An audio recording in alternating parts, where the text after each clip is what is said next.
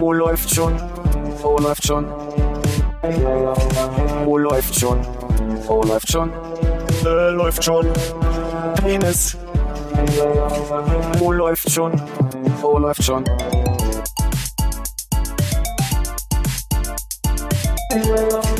Oh, läuft schon. Oh, läuft schon. Oh, läuft schon. Oh, läuft schon. Äh, läuft schon. Penis. Oh, läuft. Konnte Können ich uns auch in der Corona-App einchecken. Ja, dann müsste aber hier noch ein QR-Code bitte vorbereitet werden. Nee, das kann man auch so machen. Einfach ein, kann man da nicht einfach ein Treffen aufmachen? Ohne. QR-Code? Mhm. Oder einer hat dann den QR-Code Da muss man aber alles per Hand Genau, eintippen. also einer muss, muss Veranstalter sein, glaube Ach ich. so. Also, oder, Wäre ja dann Philipp. Damit konnte ich letztens als äh, Digital Half Na- Native äh, so diverse Leute an einem Tisch damit äh, schocken, dass wenn man nur die Kamera-App aufmacht und auf einen Coron- äh, QR-Code, Corona-Code, QR-Code hält, die, äh, das Telefon selber entscheidet, in welcher App er das aufmachen will, weil alle immer vorher fragen, ist es jetzt die Luca-App, ist es die Corona-App, ist es eine irgendeine ganz andere App? Und ich also, wieso macht ihr euch den Stress? Drückt doch einfach in, in der Kamera-App oben auf das Runterfahr-Symbolchen und dann leitet euch das Telefon schon da, wo es hin soll. Alle waren so, was? Was? Ernsthaft? Ja, ich bin- 2021? Ich bin neulich mal eingecheckt, da hatte ich die Wahl zwischen Luca und Corona-App und habe extra rausgesucht in der Corona-App, wo ist denn das, wo man den so ne, scannen kann. Und beim zweiten Mal, als ich das probieren wollte, bin ich so panisch geworden, dass ich dachte, ich probiere jetzt mal, ob das mit der Kamera einfach funktioniert. Und der fragt einen ja ganz nett. M- eben. Möchten Sie nicht diese, diese Technik? Ne? sehr guter Kaffee. Ah, vielen Dank. Vielen Dank. Das ist ein sogenannter Filterkaffee. Bin fertig. Das soll, man soll ja auch jetzt zu Corona-Zeiten äh, so viel Filter wie möglich benutzen. genau. ja, Hannes. Ach so. Hallo Hannes. Hallo Armin. Hallo Frank. Hallo Fili. Na, hallo. Gut auch, dass ich gewunken habe. Ja, so, so konnte ich es gut verstehen, was du meinst. Ist eh aber auch wichtig, wenn man sich nur einen halben Meter auseinandersetzt, dass man auch winkt. Ja, Anderthalb Meter auseinander sitzen. Stimmt. Entschuldigung.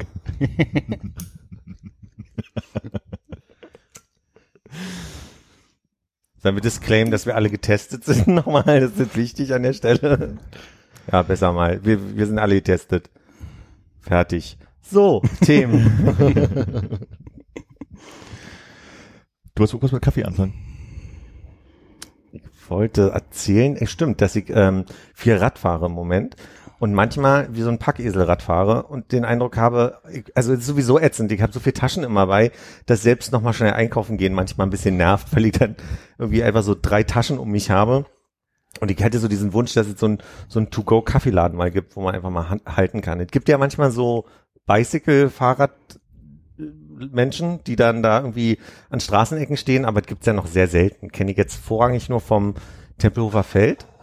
Und ich glaube, da beim, beim Weltzeitballon, heißt der Weltzeitungsballon, also da, da an der Ecke ist, ist so ein, so ein, in meiner Erinnerung, ähm, To-Go-Kaffeeladen mal gewesen. Aber komme ich selten lang. Ich kenne das äh, vor allen Dingen äh, au- aus den USA, äh, dass die gerne so an, an kleineren Orten irgendwo neben den 10.000 anderen Läden so eine kleine Hütte steht, wo man mit dem Auto halt ranfahren kann und äh, von beiden Seiten und sich einen Kaffee holen kann. Und wir als Touristen immer sehr schön unser Auto da auf den großen Parkplatz parken und zu Fuß hingehen. Und dann zwischen den wartenden Autos in der Schlange stehen. Also tatsächlich, weil irgendwie dieses Drive-In-Ding, das, das ist uns nix. Es gab mal auf der Leipziger, äh, wenn man Richtung Potsdamer Platz fährt, auf der linken Seite den äh, Kahuna Drive-Thru-Café. Den meinte ich mit dem Weltzeitballon, mit dem Weltballon dahinter. Ja. Ah, okay. Weil da bin ich auf dem Weg zur Uni dann öfter mal, ah, schon ein bisschen spät. Naja, fahre ich mal durch den Drive-Thru-Café. Also vor allen Dingen bei deinem, äh, ich sag mal doch, eher flacheren Auto. Das war damals noch der Polo. Ah, okay, dann geht es ja vielleicht noch. Aber heutzutage wäre es ja so von unten nach oben die Bestellung. Kippen Sie es mir einfach durchs Dach. genau. Und, und jetzt müssen sie so mit an so einer Schnur den Kaffee runterlassen, damit du den dann unten so rausgreifen kannst. Ich habe hier eine Tasse. Einfach, Genau, einfach gießen sie von oben rein. Ich fang das. Aber du hast dann einfach Schiss, dein Fahrrad vollgepackt vorm Laden stehen zu lassen. Ja, das mache ich ungern, dass ich das einfach so so da stehen lasse. Ich hatte neulich mal die Idee, es gab früher mal diese diese Gepäckträgertaschen ohne diese diesen praktischen Clip Dings, sondern die, die waren einfach fest montiert. Und äh, lustigerweise wünsche ich mir das wieder, weil du kannst ja dann den ganzen Beutel darin packen, kannst gut das Rad anschließen und, und kannst die Beutel dann rausnehmen. Warum auch immer das in meinem Gefühl einfacher ist, ich weiß es nicht, aber Ja, das ist mir aufgefallen, als wir äh, neulich, äh, als du mich von Arbeit abgeholt hast und wir äh, nach Hause gelaufen sind. Ähm, da haben wir ja irgendwie so zwei, dreimal angehalten, um uns was zu essen zu holen oder irgendwie ein Getränk zu holen. Und da war ja schon jedes Mal das Fahrrad anschließen. Das ist ja schon mal das eine, was man ja irgendwie noch mal am Parkplatz finden muss. Und dann immer Tasche ab, reingehen. Da hast du ja bloß eine dabei. Ich will Ja. gar nicht wissen, wie es ist mit zwei, dreien. Und das, wenn du dann fünf Minuten später wieder denkst, und jetzt noch ein Eis und jetzt Mhm. noch ein Getränk und jetzt noch mal zur Postfiliale. Ja. Ja. Ja, man erkennt mich gut daran, dass ich äh, dann, also quasi, ich klippe mein, mein, meine Tasche ran und mache meine Wasserflasche in meine äh, Halte, mit meiner Haltevorrichtung. Meistens habe ich noch mein Körbchen vorne dran. Also ich bin immer schon ziemlich bepackt. Die Luftpumpe muss noch abgemacht werden, das Telefon vorne von der Halterung. Richtig, genau, das bin ich. Genau, der bin ich. Das Schnellspanner Vorderrad, der Sattel, genau, die Rückspiegel einklappen. Genau. Die Klingel muss ab, das Fähnchen einklappen, die Abstandhalter wieder zusammenklappen. Und was macht man mit dem Anhänger? Ne? Also, Katzen, Katzenaugen nicht vergessen, die werden ja gerne mal geklaut, die auch besser einpacken. Und das Quietscheentchen stumm schalten. Ja, und das Lachsbrötchen aus dem Korb. da hat man einmal, fährt man einmal 80 Kilometer mit dem Lachsbrötchen vorne drin. Wird dann das, äh, den Rest des Lebens aufs Lachsbrötchen geschmiert. Ja, also wirklich. Aber ich meine, so Lachsbrötchen ist praktisch, wenn die Kette quietscht, einfach Lachsbrötchen und ein bisschen ran und schmieren und dann. Hat mein Sushi in den Kühlschrank gestellt? Warte mal. Aber wir saßen gestern noch in, ähm, vor einer, vor einer Kneipe noch ein Bier getrunken. Direkt daneben ist ein Späti. Und da kam dann auch so ein Mädchen mit Fahrrad angefahren. Ohne viele Taschen, nur Fahrrad.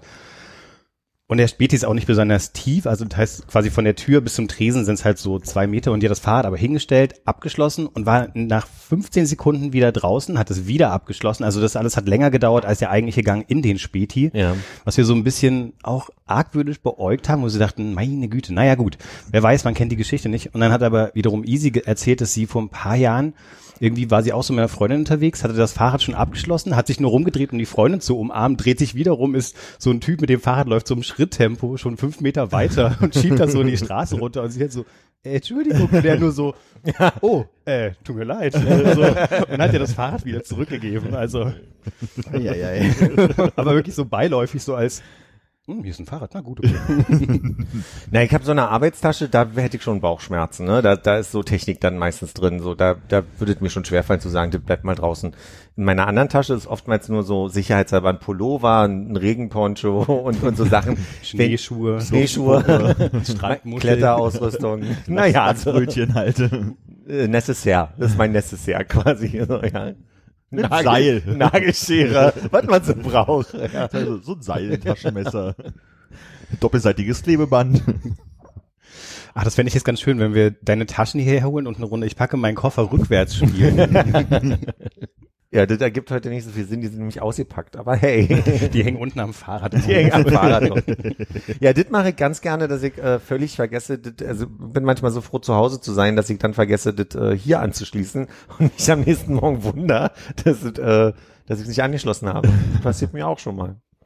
Was ich aber am schönsten finde, ist, dass ich im Moment nur mit meinen Birkenstocks äh, eigentlich fahre. Auch als es jetzt so geregnet hat. Das ist ja eigentlich ganz praktisch, kann ja nass werden, ist ja nicht so schlimm. Und ich habe jetzt diese wunderschönen Muster auf meinen, auf meinen Füßen. Sieht ein bisschen wie verbrannt aus, finde ich. Das ist ein bisschen lustig so. Sind das so Birkenstocks, wo hinten am, an der Ferse auch noch ein Halterungsbömmelchen Nee, ja, ja. ist? Genau deswegen frage ich halt Ja, einfach ja. bloß, ob, Aus Sicherheitsgründen schon. Einfach nur mal so, wie es bisher wie mit hochhackigen Schuhen äh, Autofahren soll man ja jetzt auch nicht machen. Ja. Habe ich gehört. Hannes? Ich habe keine Autos. Könnte denn die Polizei deswegen anhalten auf dem Fahrrad? Oder, also anhalten dürfen sie dann ja so oder so anscheinend, aber muss man ein Bußgeld zahlen, wenn man mit offenen Schuhen Fahrrad fährt? Das will ich nicht. Kann ich nicht beantworten, ich mach's ja nicht. Ja, stimmt. Na, offen schon, aber die sind halt hinten zu. Richtig. Vielleicht, ähm, weil ich die Dinger jetzt in Neukölln öfter sehe, diese neuen, ich glaube, das sind so Roller, die so ein bisschen aussehen wie ein komplett zugebauter C1. Okay.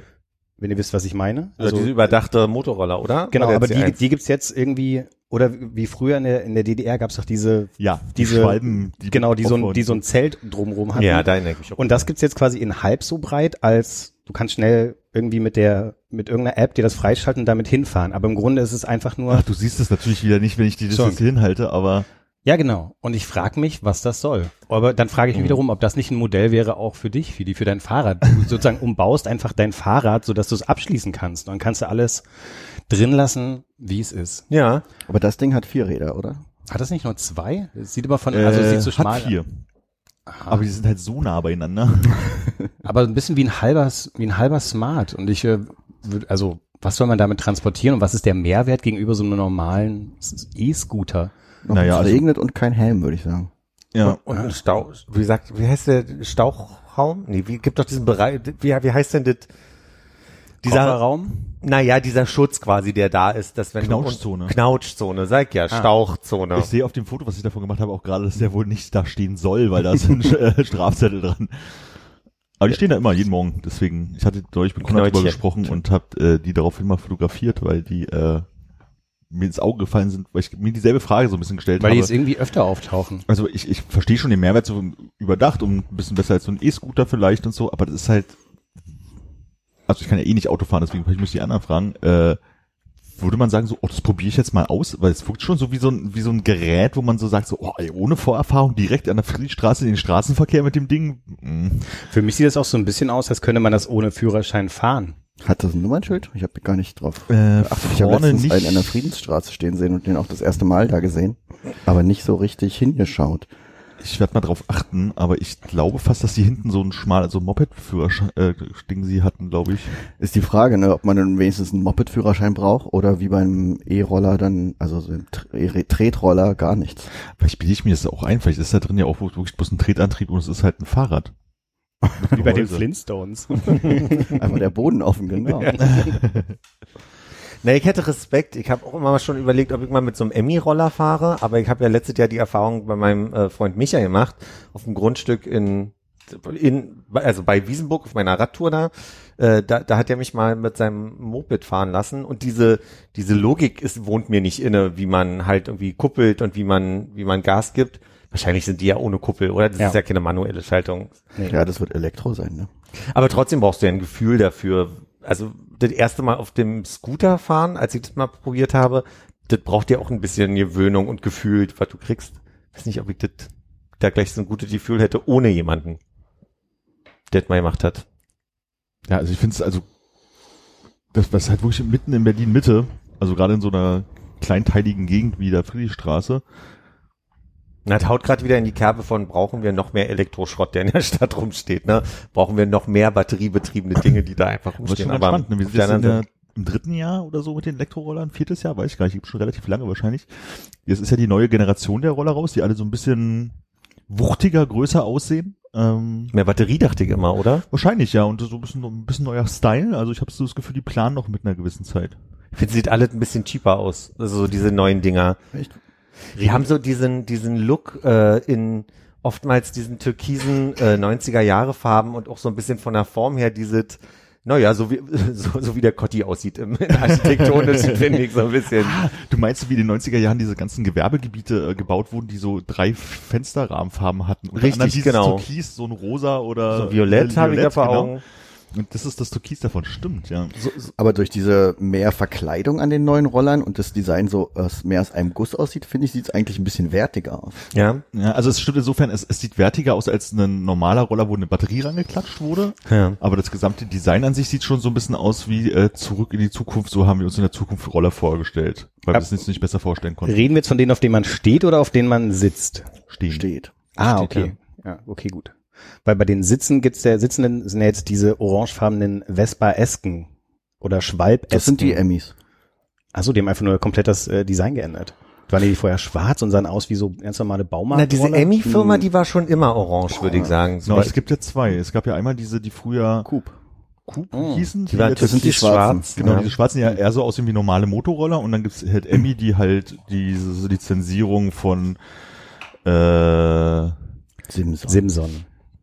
Ja, von dieser, aber die, es gibt ja auch am, am, am Alex oder gab's oder gibt's von, jetzt fällt mir der Name von der Firma nicht an, die halt genau die Lizenzierung von Simson gemacht hat für die Schwalben, diese Elektroschwalbe hergestellt hat. Simsom, öffne dich. Eieiei. Covex, so heißen die. Ja, aber diese äh, Stehroller, Elektroteile, ich habe es einmal gemacht, ich finde es leider irgendwie ganz schön gut. Es macht halt leider richtig Bock. Zu zweit mit deinem Freund hast du es gemacht. Natürlich. Und immer dann so um die Fußgänger rum im Schlängelinien. Ich glaube, wenn man das anders machen würde in Köln, wird man sofort von irgendwem runtergerissen und verdroschen.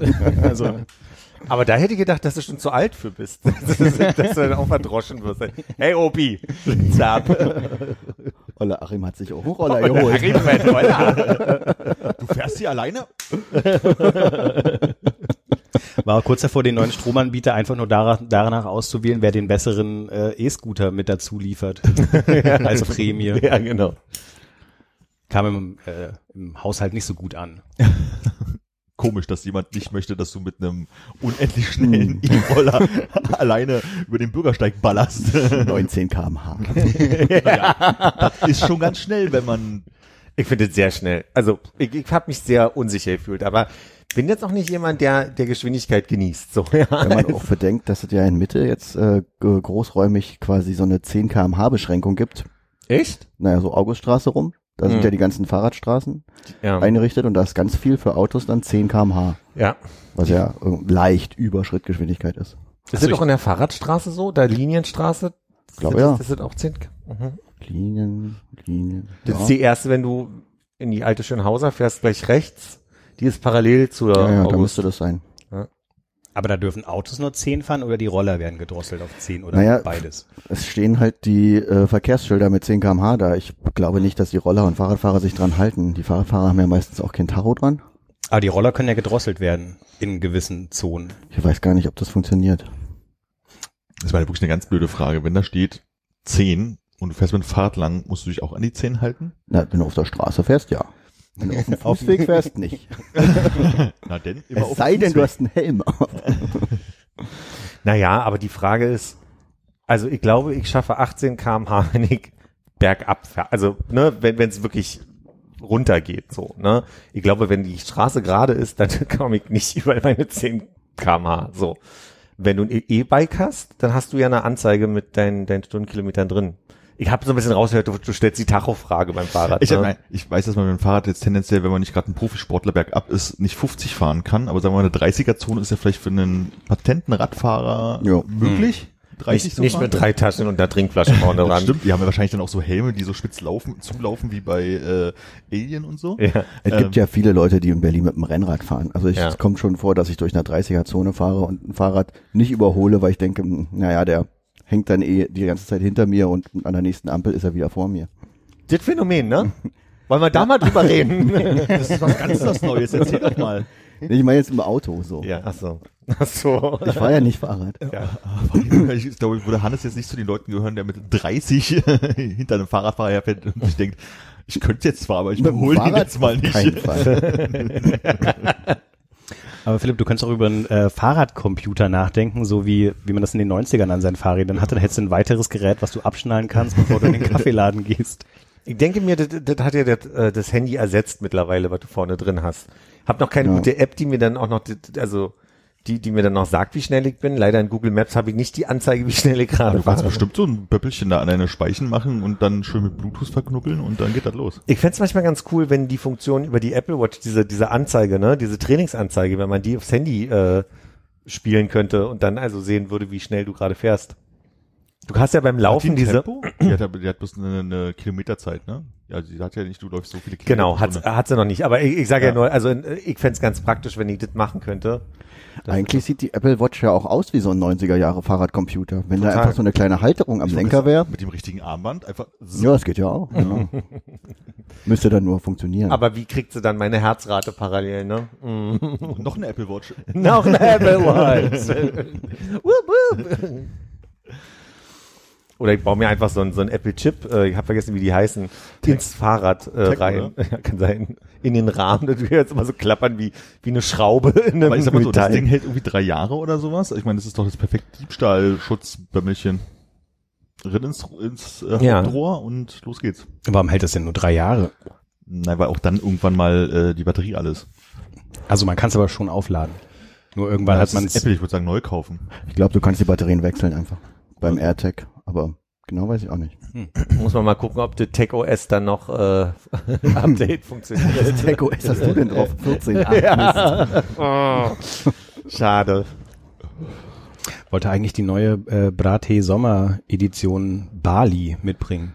Gibt's aber nirgends. Schon, wahrscheinlich schon wieder ausverkauft. Haben die Scalper sich gekrallt. Alles auf Ebay. Die Ja. was? Scalper. Skyper. Ist das so ein Begriff für Leute, die sich mal alles krallen? Sich als krallen und teuer weiterverkaufen. Für mich klingt's nach Skype von so, Ja, ich glaube, daher kommt das. Ist wahrscheinlich nicht politisch korrekt der Ausdruck. Mhm. Hm. So, so weit war ich jetzt noch ja nicht, sondern aber ja. Ich bin am, ich hatte am Montag frei und bin mit dem Rad bis zum Müggelsee mal wieder gefahren, was ich ja einmal im Jahr ganz gerne mache und setz mich dann da so hin. Hab eine furchtbare innen noch kalte Currywurst gegessen, kann ich nicht empfehlen. Das war halt wirklich. Gab's da noch eine heiße Hexe oder was? Was, ist denn eigentlich- was, war, was war das? Glühwein oder? nee, das war dieser äh, hier Die erste Fast-Food-Franchise. äh, Tankstellen-Essen mit der Ja. Mikrowelle. Ja, Oder Ah, okay. Schwimm, Schwimmbad. Gab's das auch Ja, immer. das war so, äh, das war mal für uns nach der Wende direkt, wo du immer diese kleinen äh, Tütchen hattest, wo so der Hamburger fertig drin war, dann wurde das in Gerne. eine Mikrowelle gestellt und dann hast du die aufgemacht, dann hast du die Finger an dem Dampf verbrannt. Ich habe das Gefühl, das haben wir genau so hier schon erzählt. ähm, dann hast du reingebissen, die, den Mund verbrannt, bis du dann auf die eiskalte Stück äh, Wo, äh, Wurst, äh, Fleisch gebissen Gab's auch als Hotdog, ja. Gab's auch als Hotdog, ja. Ah, bringt gerade Erinnerungen von Montag wieder hoch. Was ich einfach nur beobachtet habe, ist, also erstmal hat mich die Frau vom, vom Imbiss junger Mann genannt, wo ich dachte, Oh, schön. ja, fühlt sich gut an, darf sie gerne nochmal. Dann war so eine andere Frau, die einmal über drei Tische brüllte, wo haben sie denn die gekauft? Wo ich dachte, okay, Icke? Sie reden, mit mir. Sagen Sie bitte, junger Mann. Und dann ich ihr gesagt und dann war ich irgendwie fertig und dann stand sie gerade in der Schlange und dann, dann, dann verschwesterte sie sich so mit mir und meinte nur so, und? Wie war das so? War das gut? So, um ehrlich zu sein, nicht, innen war die noch kalt. Mm. Da hat mich dann nochmal umgedreht, aber sie ist mit der Currywurst dann trotzdem irgendwie äh, zum Tisch gelaufen. Direkt zum Mülleimer. Ciao. Aber sie wollte es vorher wissen, ja. Selbst schuld. Und da ist mir noch aufgefallen, ich, ich, dass ich meine Fahrradroute mittlerweile so aussuche, dass ich immer im Schatten fahre. Da- Dass ich also wirklich mit Sonne im Moment echt ein Problem habe, weil ich sofort Kreislauf kriege. Und ich habe mittlerweile, ist, ist, wie ich aussehe, ist mir mittlerweile völlig Wurst. Ich habe so einen hässlichen Anglerhut mittlerweile auf dem Fahrrad auf, weil ich merke, es geht nicht anders. Und ich sehe immer mehr Leute Hat der so einen Nackenlappen auch? ohne Nackenlappen, aber mit, äh, mit, mit Schnur, was wichtig ist, weil der ist mir fünf, sechs Mal nach hinten geflogen. Und das bei 10 Kilometern pro Stunde. Das war sehr windig den Tag. Und dann habe ich gesehen, das haben immer mehr junge Leute, bei denen sieht es wahrscheinlich sehr cool aus. Also kann ich bestätigen, dass es sehr cool aussehen kann. Aber ich, ich habe immer, ich habe immer, äh, ich habe einen Schreck gekriegt, wenn ich in ein Schaufenster geguckt habe, weil ich dachte, oh, das sieht ja furchtbar Ich aus. sehe ja gar nicht aus wie Billie Eilish. Ja, genau. ja, genau so. Musst du wohl hier die Blinker und die Köder oben am Rand mal abmachen. Was? Die beschwert so ein bisschen. Aber ein Blinker ist doch ganz gut für den Straßenverkehr. Ja, stimmt. sehe aber auch immer mehr Menschen, die so, so Krempenhüte einfach tragen, die jetzt nicht wie Anglerhüte aussehen, sondern ich glaube, das ist so ein australischer äh, Look eher, so, so Hüte tragen. Ich glaube, da- da ist so ein Modeding, was gerade passiert. So ein Safari. So ein Panama-Hut. Sagt man das so? Ich bin mir nicht sicher, ja, vielleicht. Vielleicht reden wir auch gerade über drei verschiedene. Äh, Naja, also ich sag mal, Panama-Hut nicht so ein flacher Strohhut? Der, der oben so flach ist, ne? Mhm, Kann sein, ja. ja, aber auch mit einer relativ schmalen Crampy, oder? Das ist ein, das ist ein, Panama-Hut. ja, das sieht, das sieht wie ein, ein Korb Sonnenhut aus. Aber die finde ich Ah, eigentlich ja. ganz cool. Die gar nicht aus Panama kommen. Sondern Das habe ich allerdings vergessen. Ich dachte, dass sie nicht daherkommen. Aber es ist vermutlich irgend so ein äh, kolonialer Blödsinn, das den 17. irgendwer in mitgebracht hat. Ecuador wurden die äh, erfunden sozusagen. Ah, Ich habe das gerade mal eingegeben. Das ist, was ich eher meine als australischer Hut. Warte das mal. sieht aus wie äh, Indiana Jones. ah Ja, ja, ja, stimmt. genau Ja. so. Ah, ja. Und damit laufen immer mehr Leute. Da ist halt nur das Problem, auf dem Fahrrad hat der überhaupt keinen Sitz, ne? Also der sitzt ja so lose auf. Da bist du die ganze Zeit nur dabei, den festzuhalten oder Dann brauchst du so wie früher bei den äh, Ver äh, Verkleidungen für Kinder zum, Ka äh, zum Karneval, Fasching, whatever, wenn die als Cowboy sind, die hatten ja auch immer so einen Gummizug unter den Hüten, damit die Kinder nicht so ein Netz einfach, ne? So eine durchgeschnittene Nylon, die du einfach oben drauf machst, und unten so unter das Kinn. Auch nicht schlecht. Oder wie bei so großen, aufwendigen Hütchen fürs Pferderennen, die dann natürlich mit so, mit so Haarnadeln festge festgesteckt werden. Fe geht sogenannte Festenizer. Genau. Ja, Wäre das nicht, der, das wäre doch auch was. so ein schöner Festzeneiser. Ja. Naja, ich sag mal so, faszinierend sind. ja, wahrscheinlich, weil sie faszinieren sollen. Naja, es geht mir ja eher wirklich um diesen Sonnenschutz, den ich sehr angenehm finde. Bin nicht so ein klassischer, mir stehen Basecaps einfach nicht. Ich sehe wie ein Kloppi aus mit einem Basecap, kann ich nicht tragen. Aber Anglerhut. Mit, ja, Sombrero. ja, das stimmt schon. Ich verstehe, ich, ich weiß, wo du, ich spüre, wo du hin willst, aber ich hoffe, dass sich der modisch ein bisschen mehr durchsetzt, weil er doch praktischer ist, muss ich sagen. Wenn, das, wenn ich damit durchkommen könnte, wäre ich schon ganz froh. Ich brauche nur ein netteres Modell mal. Ich glaube, es verdichtet sich weiterhin das, äh, die Idee, dass du ein äh, geschlossenes Fahrrad hast. auch da. Es gibt sie mit Klimaanlage. Na, wenigstens was, was so ein bisschen aussieht, vielleicht auch wie eine Hollywood-Schaukel, dass du halt einfach bloß so, so, ein, so ein Dächlein drüber hast mit so kleinen Fransen vorne dran und so. Jetzt, jetzt wird's mir zu versponnen hier. So eine Viermann-Rikscha. Ja. Man in Italien vielleicht mal fährt. Mm. Oder so ein Bierbike. Hat es nicht auch ein Dach? Das groß? Ja. Das wäre ja immer noch mein Traum, dass wir mit dem Bierbike mal zusammen aufnehmen und an Müggelsee fahren und dann einfach live vom Müggelsee so eine schöne läuft schon Folge machen. Oder eine Raststättentour. Oder eine Raststättentour. Wie viele Raststätten hat Berlin? Oh, Avus ist eine. Wie ist denn bei euch so mit Sonne gerade? Also ich, ich habe neulich erlebt, wie ich mit einem Kumpel unterwegs war, der gesagt hat, er geht nicht auf der Sonnenseite. Also wir müssen immer die, die Seite wechseln. Und konnte das gut mitmachen. Habt ihr da, habt ihr da selber so ein Gefühl zu, wenn es so heiß ist? Oder Also- ist euch das relativ Wurst? Ich gehe ja doch verhältnismäßig viel spazieren und ich laufe auch so gut es geht immer auf der Schattenseite und habe jetzt so gerade so das Problem, dass äh, gerade wenn ich jetzt am Wochenende morgens losgehe, die Sonne gerade so steht, dass man gefühlt in bestimmte Himmelsrichtungen halt gar keinen Schatten hat oder nur ganz wenig oder an der Hauswand lang muss. Ähm, aber dass am Ende dann irgendwann auch einfach egal ist, weil die Luftfeuchtigkeit momentan so hoch ist, dass du auch nur durch dumm rumstehen einfach klitschnass bist. Also dann hast du auch den Vorteil, dass dein Kopf nicht glüht, aber temperaturtechnisch macht es aktuell nicht mehr so viel, habe ich so das Gefühl. Am Anfang, als es dieses Jahr so losging mit der dollen Sonne, hatte ich mich auf jeden Fall noch äh, so eingecremt, auf die Nase und ein bisschen am Nacken und die Oberarme, äh, Unterarme. Aber das habe ich auch schnell wieder aufgegeben. Irgendwie war mir das dann doch zu anstrengend.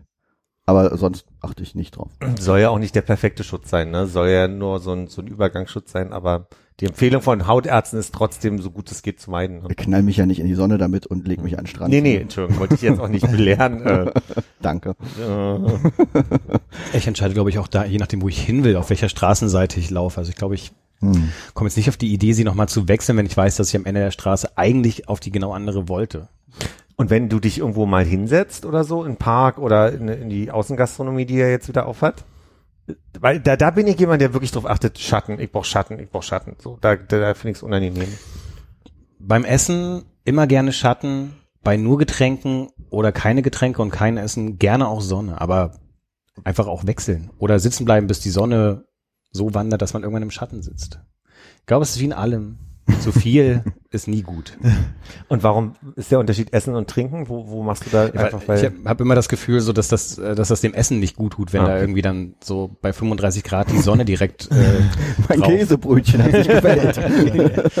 Aber es bleibt schön warm, ne? Außer der Salat jetzt, okay, aber Ich habe eine Antwort auf die Frage, ich weiß nicht, wer sie gestellt hat, wie viele Raststätten es in Berlin gibt. Zwei. Oha. Wo ist die andere? Äh, du, Avus hattest du Adlershof? genannt, ne? Da gibt's noch die Raststätte Grunewald West. Ah, Das ist doch beides auf der Avus, oder? Ja, das ist ein Stück weiter unten. ähm, und in um, um Berlin sind es halt ein paar mehr, aber wirklich in Berliner Stadtgrenze zwei. Das ist also mit dem Bierbike machbar. So bis die Avus runter. Ring, ring. Ja. vielleicht leiht man sich das Bierbike direkt am S-Bahnhof Grunewald, dann ist der? Weg nicht so weit. Vielleicht eins am Grunewald und eins ein bisschen weiter oben. soll ich noch ein Tässchen machen? Nö. Danke. Ist jetzt so spät für den Kaffee, wa? Also, Ja, ja, ist, äh, ich habe noch 20 Minuten, da kann ich ihr die Getränke, Getränke wechseln. alles klar. Hm, dann ist es vier. Ah, Ich, jetzt muss ich noch mal, ich bin jetzt viel gelaufen in letzter Zeit mit ich denke, der viel Fahrrad gefahren. und auch Du viel ge- verstrickst dich hier in, äh, in Lügen. bin viel draußen. Wir Okay. können es so machen, ja. Ähm, ich habe auch, äh, neu, jetzt wo es so geregnet hat, hatte ich keine Lust mit dem Rad zu fahren. Da bin ich in der Tat das erste Mal seit bestimmt zwei Jahren wieder mit der, mit der Ringbahn gefahren. und auf dem Rückweg bin ich zurückgelaufen. Und ähm, Armin, sag mir noch mal schnell, wie ist so deine dein Tempo, wenn du läufst, wenn du spazieren gehst? Irgendwas zwischen, an guten Tagen neun Minuten zehn pro Kilometer und an schlechten Tagen so zehn, bisschen drüber zehn, zehn oder sowas. Also, wenn ich unter zwölf komme, dann habe ich Blasen an den Füßen und äh, Keuchatmen. Also ist wirklich. Naja, wir haben ja eure Kalorienziele äh, verglichen, vergleichen können in der läuft schon Chatgruppe. Um das Tempo mal kurz zu erklären, weil ich glaube, das ist nicht so offensichtlich. Es ist die Zeit, die du pro Kilometer brauchst. Also das sind dann neun Minuten pro Kilometer und ich schaffe aber die, den Kilometer nicht in neun Minuten, sondern ich brauche immer zwölf. Hab neulich mal elfeinhalb gebraucht, das war dann schon schneller. Aber äh, das, ist, das nennt man dann Pace, ne? Das ist Pace, die Ja. Definition. Also ich muss auch sagen, also das ist jetzt, gerade jetzt, wo es so warm wird, ist es halt bei mir auch irgendwie de deutlich langsamer geworden. Ich habe jetzt mal gerade nachgeguckt, gestern, gut, da war ich auch sehr lange unterwegs, da bin ich bestimmt nach hinten raus langsamer geworden, hatte ich 10, 20.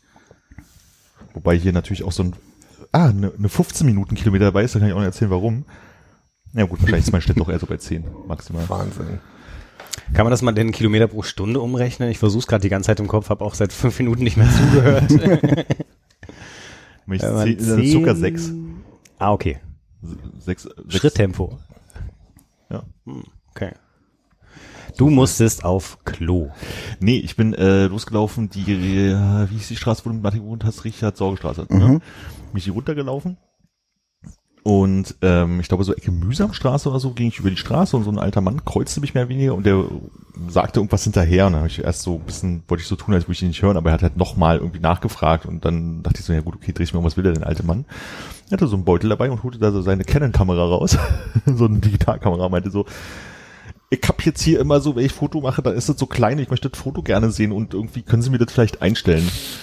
Oh, aber irgendwie süß, dass er, dass er an den Punkt kommt, dich überhaupt zu fragen, ist ja schon irgendwie drollig. Ich habe mich im Nachhinein gefragt, warum hat der alte Mann überhaupt eine Canon-Kamera und welchen, was für ein Computer hat der, um die Bilder runterzuziehen? Also wo hat er die her? Naja, andere Sache. Und dann stand ich halt irgendwie da und dann habe ich versucht, das irgendwie einzustellen und äh, dachte ich, ich mache jetzt mal hier kurz ein Foto von der Straße, um einfach nur mal kurz zu gucken, wie es dann überhaupt aussieht, was sie halt haben und klickst darauf, die, die, die, die, die, die, die. ah, okay, Ah. Sel- oder der Selbstauslöser an und äh, äh, äh, fünf Fotos oder zehn Fotos so. Und ich so, wir haben grün mehr Baustellen hier. und bin halt in die Einstellung gegangen und hab dann gesagt, bist du denn dumm, das muss doch hier irgendwo stehen. Bis ich dann, weil der mich auch die ganze Zeit zugelabert hat, von wegen, ich hätte das gerne groß und, hm, hm, und eigentlich fotografiere ich ja mit einer anderen Kamera, aber ich habe die jetzt mal wieder rausgekramt, und, hm, dass ich mir eigentlich so gar nicht so richtig gelesen habe, was ich so auf diesem Display sehe, sondern bloß so beim Durchklicken so, ah, irgendwie muss das passen. Bis ich irgendwann geschnallt habe, in diesen Menüknöpfen, die es da so gibt, gibt es so einen Knopf für, möchtest du Schnellauslöser oder normal haben und der andere hieß Disp wie Display. Das war also einmal ein Klick da, zweimal nach links und bestätigen und einmal den anderen Knopf und ich hätte davon ziehen können nach 20 Ja. Sekunden. ist meistens der Display-Knopf, der sich umstellt zwischen hier, das ist deine, deine äh, Bildkurve und du siehst Genau. noch mehr Informationen und das Bild nur klein oder du siehst das ganze Bild. Genau. Und das war mir halt nicht bewusst, weil ich halt, ich meine, ich habe so eine Kamera auf Arbeit gelegt in der Hand, aber dann schalte ich da nicht um, sondern ich mache mit dem, was da ist, halt irgendwie. Und da habe ich bestimmt so, naja, scheinbar knappe fünf Minuten mit dem Mann äh, da rumstand, vielleicht ein bisschen weniger, weil er am Ende noch zwei Minuten erzählt hat. Aber da sind mir schon mal fünf Minuten in meinen, meinen Schnitt flöten gegangen, auf jeden Fall.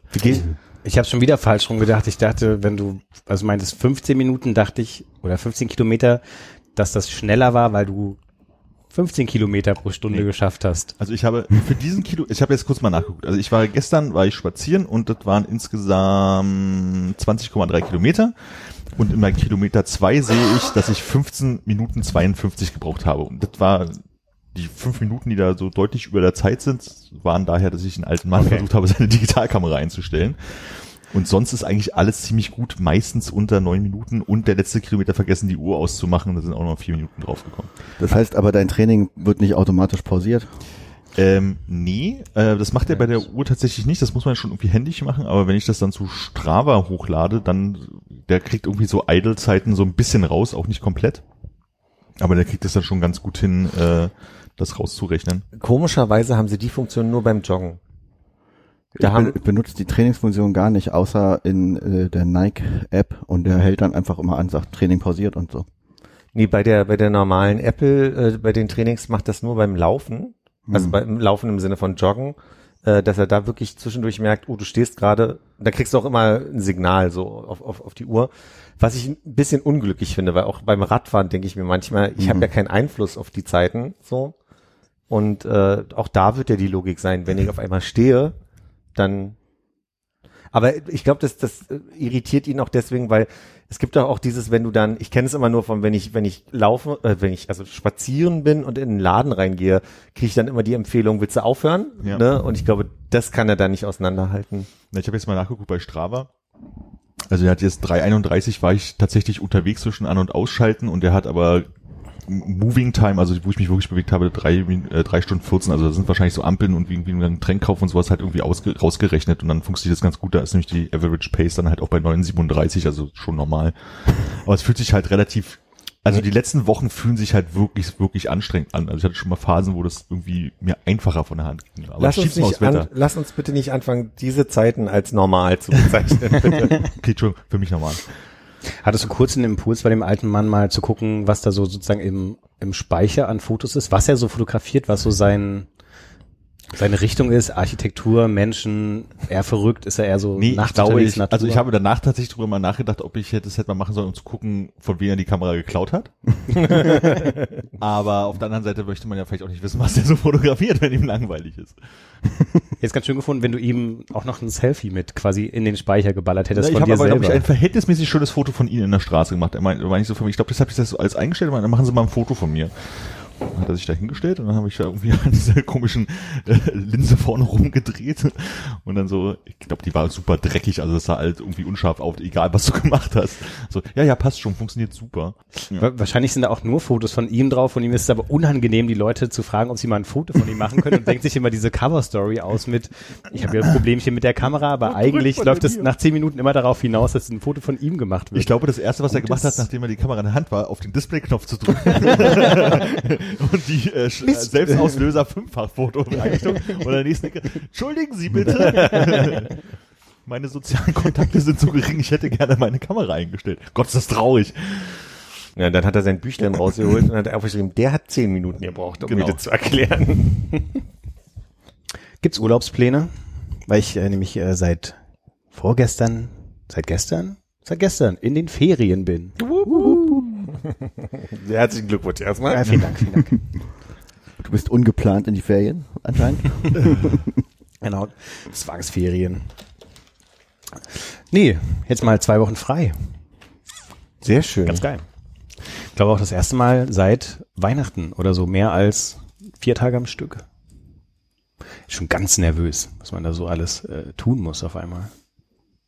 In diesen Ferien, diesen meinst Ferien. du? Ja, ja, ja. Wieso, was, äh, was steht an?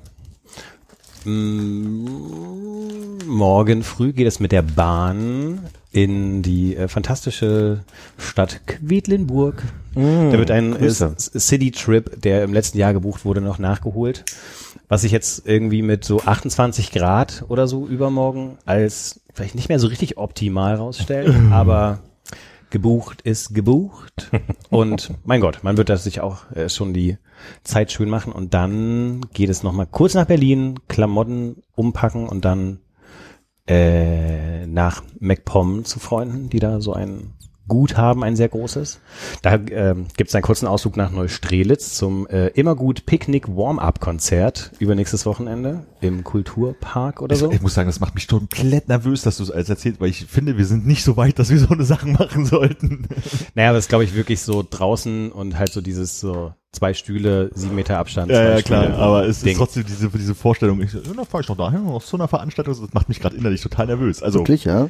ja, schon irgendwie so ein bisschen. Also gerade jetzt mit Hast du gar nicht so den Drang und sagst, ach, ich würde jetzt auch gern mal auf so ein Picknickkonzert gehen? Überhaupt nicht. Wirklich, wirklich, Krass. wirklich ganz, ganz, ganz doll gar nicht. Also, Hm. Da sitzen wir hier richtig verteilt. Ich bin da auch sehr auf Armins Seite.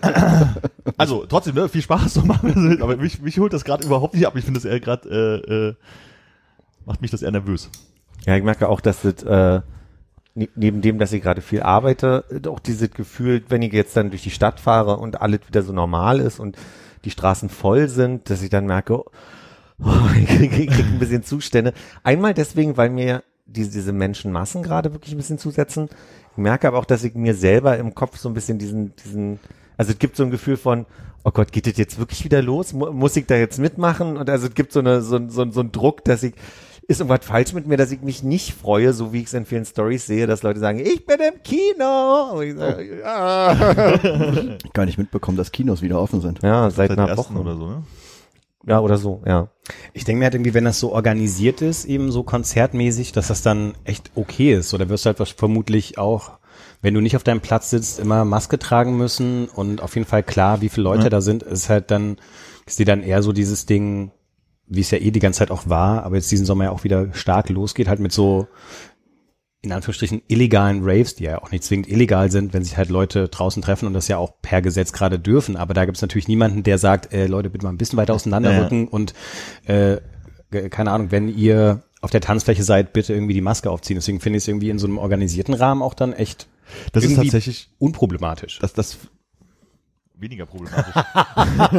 Die Kopfbewegung, also, ne, ich habe darüber nachgedacht, Oh, ja. so wegen, ja, im Prinzip hat er recht. Ich finde es halt weniger problematisch, wenn da halt drauf geachtet wird. Ich glaube auch zum Beispiel, dass die Freiluftkinos das ziemlich gut machen mit hier bestimmte Abstände und du kannst nur da sitzen und so. Ich glaube, das ist alles irgendwie auch in den Umständen entsprechend okay. Aber gerade was du halt sagst, also Veranstaltungen, wo dann halt die Leute sich dann halt sagen, oh, dann treffen wir uns halt im Park und hängen da halt eng aufeinander und so.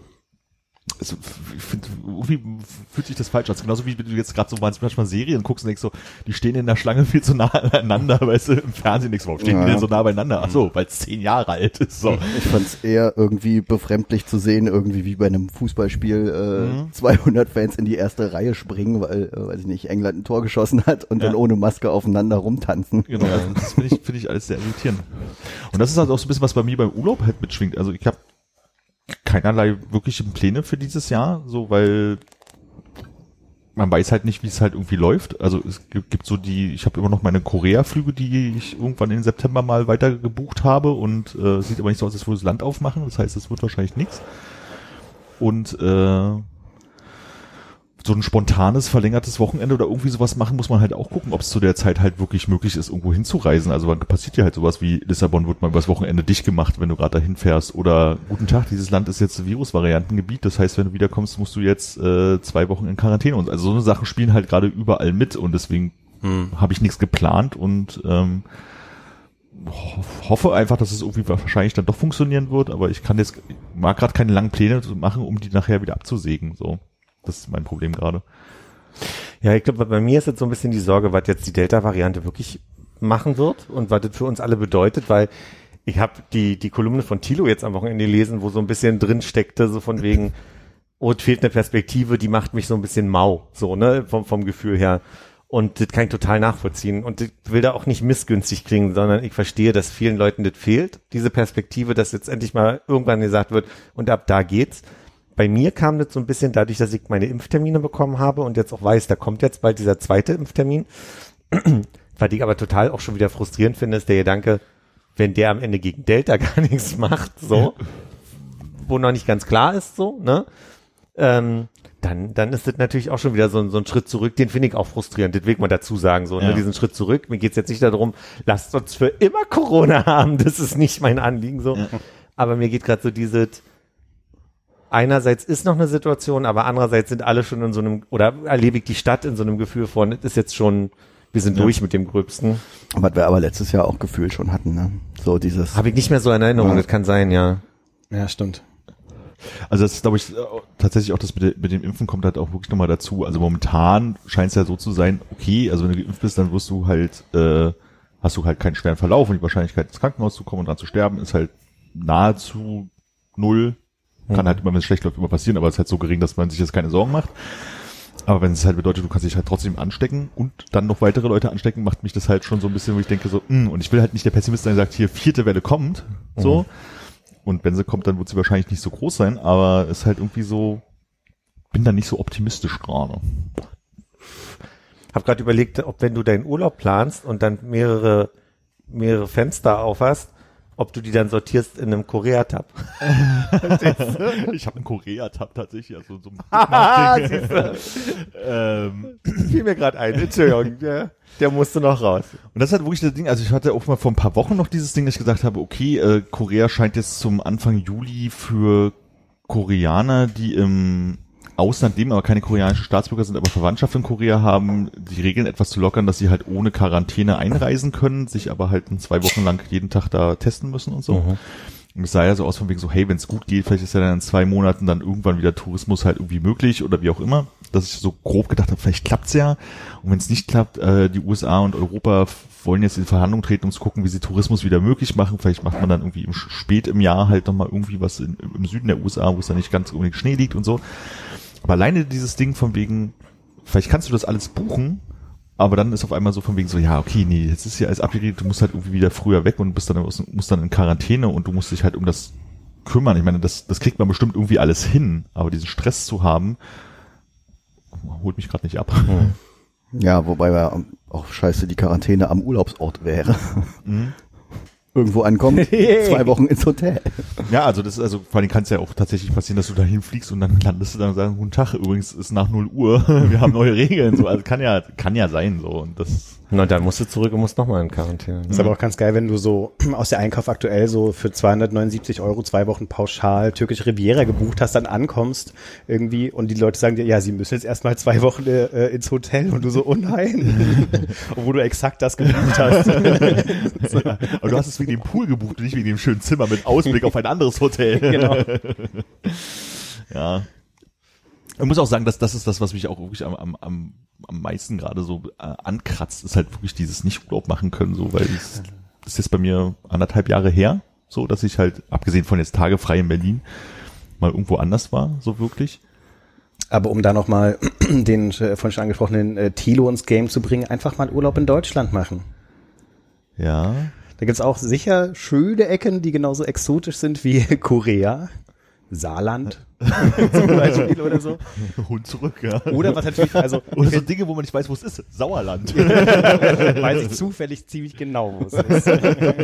Nein, aber zum Beispiel gibt es, ich gucke jetzt in letzter Zeit sehr gerne äh, in der Mediathek so, äh, keine Ahnung, Campen, bla bla, irgend so eine RBB, MDR-Doku. Campen, hast mich schon richtig abgeholt gerade. Und äh, da gibt es dann also immer so Episoden so von verschiedenen Leuten an verschiedenen Orten, die dann aber quasi immer so fünf Minuten mit denen, dann der nächste und dann wieder fünf Minuten von dem anderen und so. Und da gibt's so einen Campingplatz, der ist am Südsee, irgendwo in Sachsen-Anhalt. Und dann gab es doch jetzt, weiß nicht, vor zwei Jahren oder so, als sie so einen Tagebau auch dort irgendwo Lausitz oder irgendwo die Gegend geflutet haben, wo sie dann den See jetzt genannt haben, äh, der Ostsee. also du kannst quasi dir auch Urlaub zurecht faken, indem du halt äh, am Südsee oder an, am Ostsee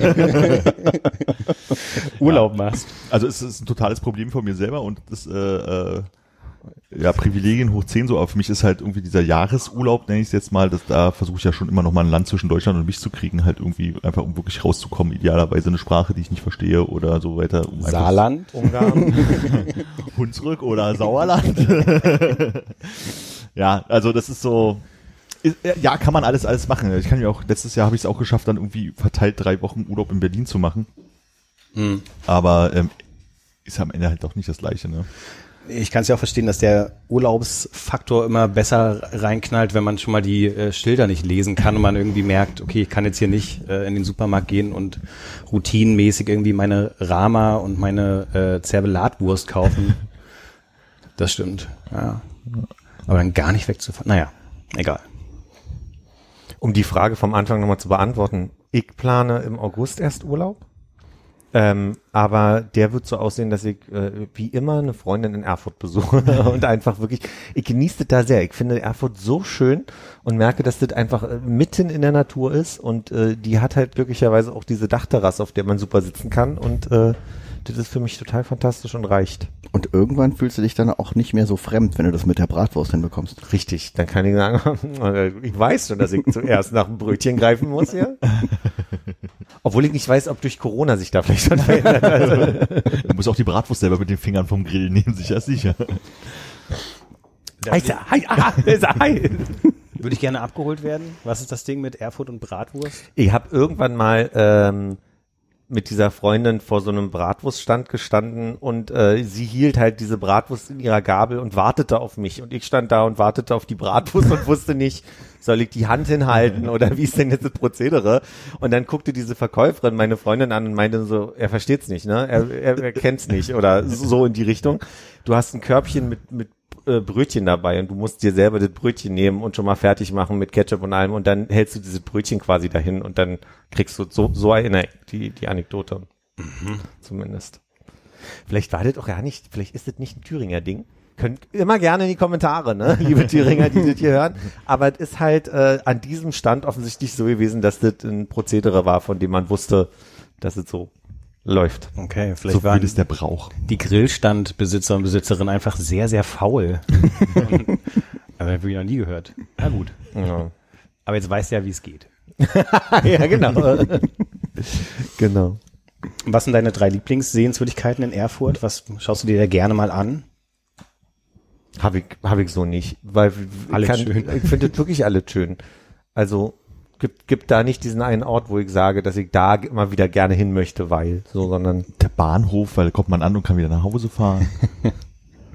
bin ja letztes Jahr mit dem Rad da hab, gelandet und habe das mal so ein bisschen erkundet und das war sehr schön, um ein Stück weiter rauszukommen. Aber Radfahren machst du nicht nochmal.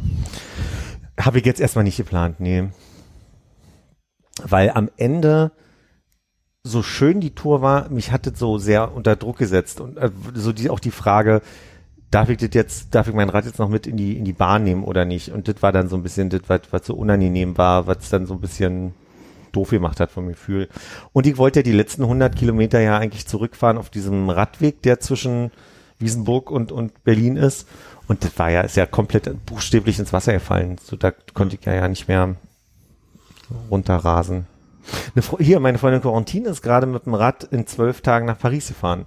Eieiei. Mega gut. Ich habe das, ich hab das so gut versucht zu verfolgen, wie wie es mir möglich war. Aber das fand ich schon beeindruckend. 80 Kilometer am Tag. Aber das heißt, sie fährt dann auch mit dem Rad zurück. Nee, sie hat es dann eingepackt und ist äh, zurückgeflogen. Ah, okay. Wenn ich das richtig. Ich glaube, so habe ich es verstanden am Ende, ja. Oder sie ist mit dem Zug zurück und hat es aber trotzdem eingepackt in eine Tasche. Suchst du gerade, wie lang das ist? Ich versuche gerade rauszufinden, wie weit es von hier bis nach Paris avec le Fahrrad ist. Also, ich kann dir sagen, um die 1100 bis 1200 Kilometer. 1133 Kilometer, ja. Ja.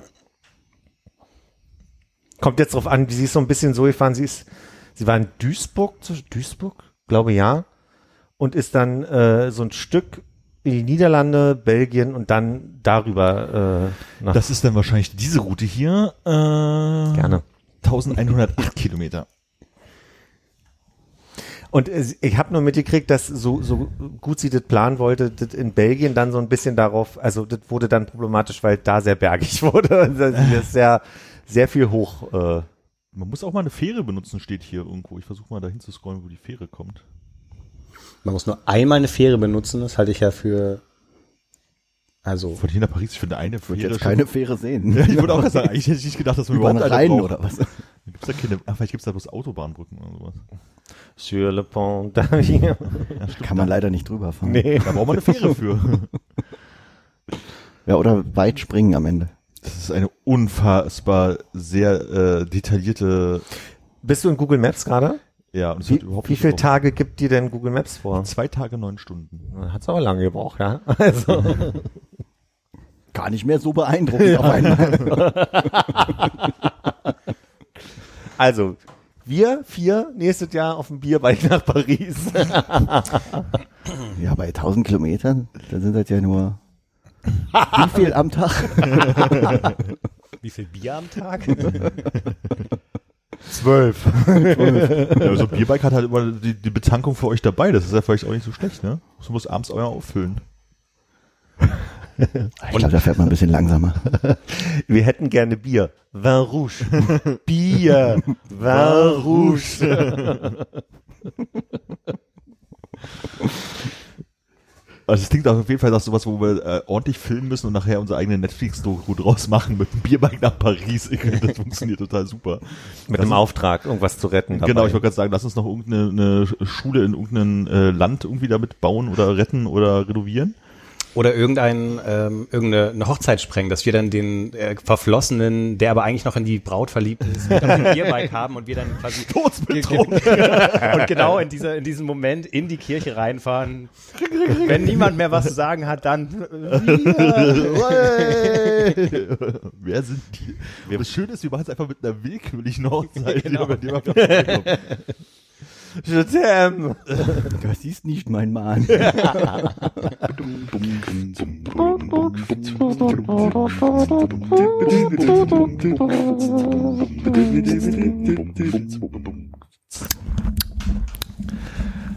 Philipp, herzlichen Glückwunsch zur 90. Folge am Stück. Vielen Dank. Ach so, ist schon wieder so weit. Ja, und nächste Folge ist deine insgesamt 200. Ach, Ja, habe ja nicht mehr reingeguckt in die Statistik. Ich, Konrad hat mir die Statistik vorsichtshalber nochmal, äh, überworfen, um auch nochmal sicher zu gehen, dass es eine gute Entscheidung ist, dass wir Philipp, auf dich.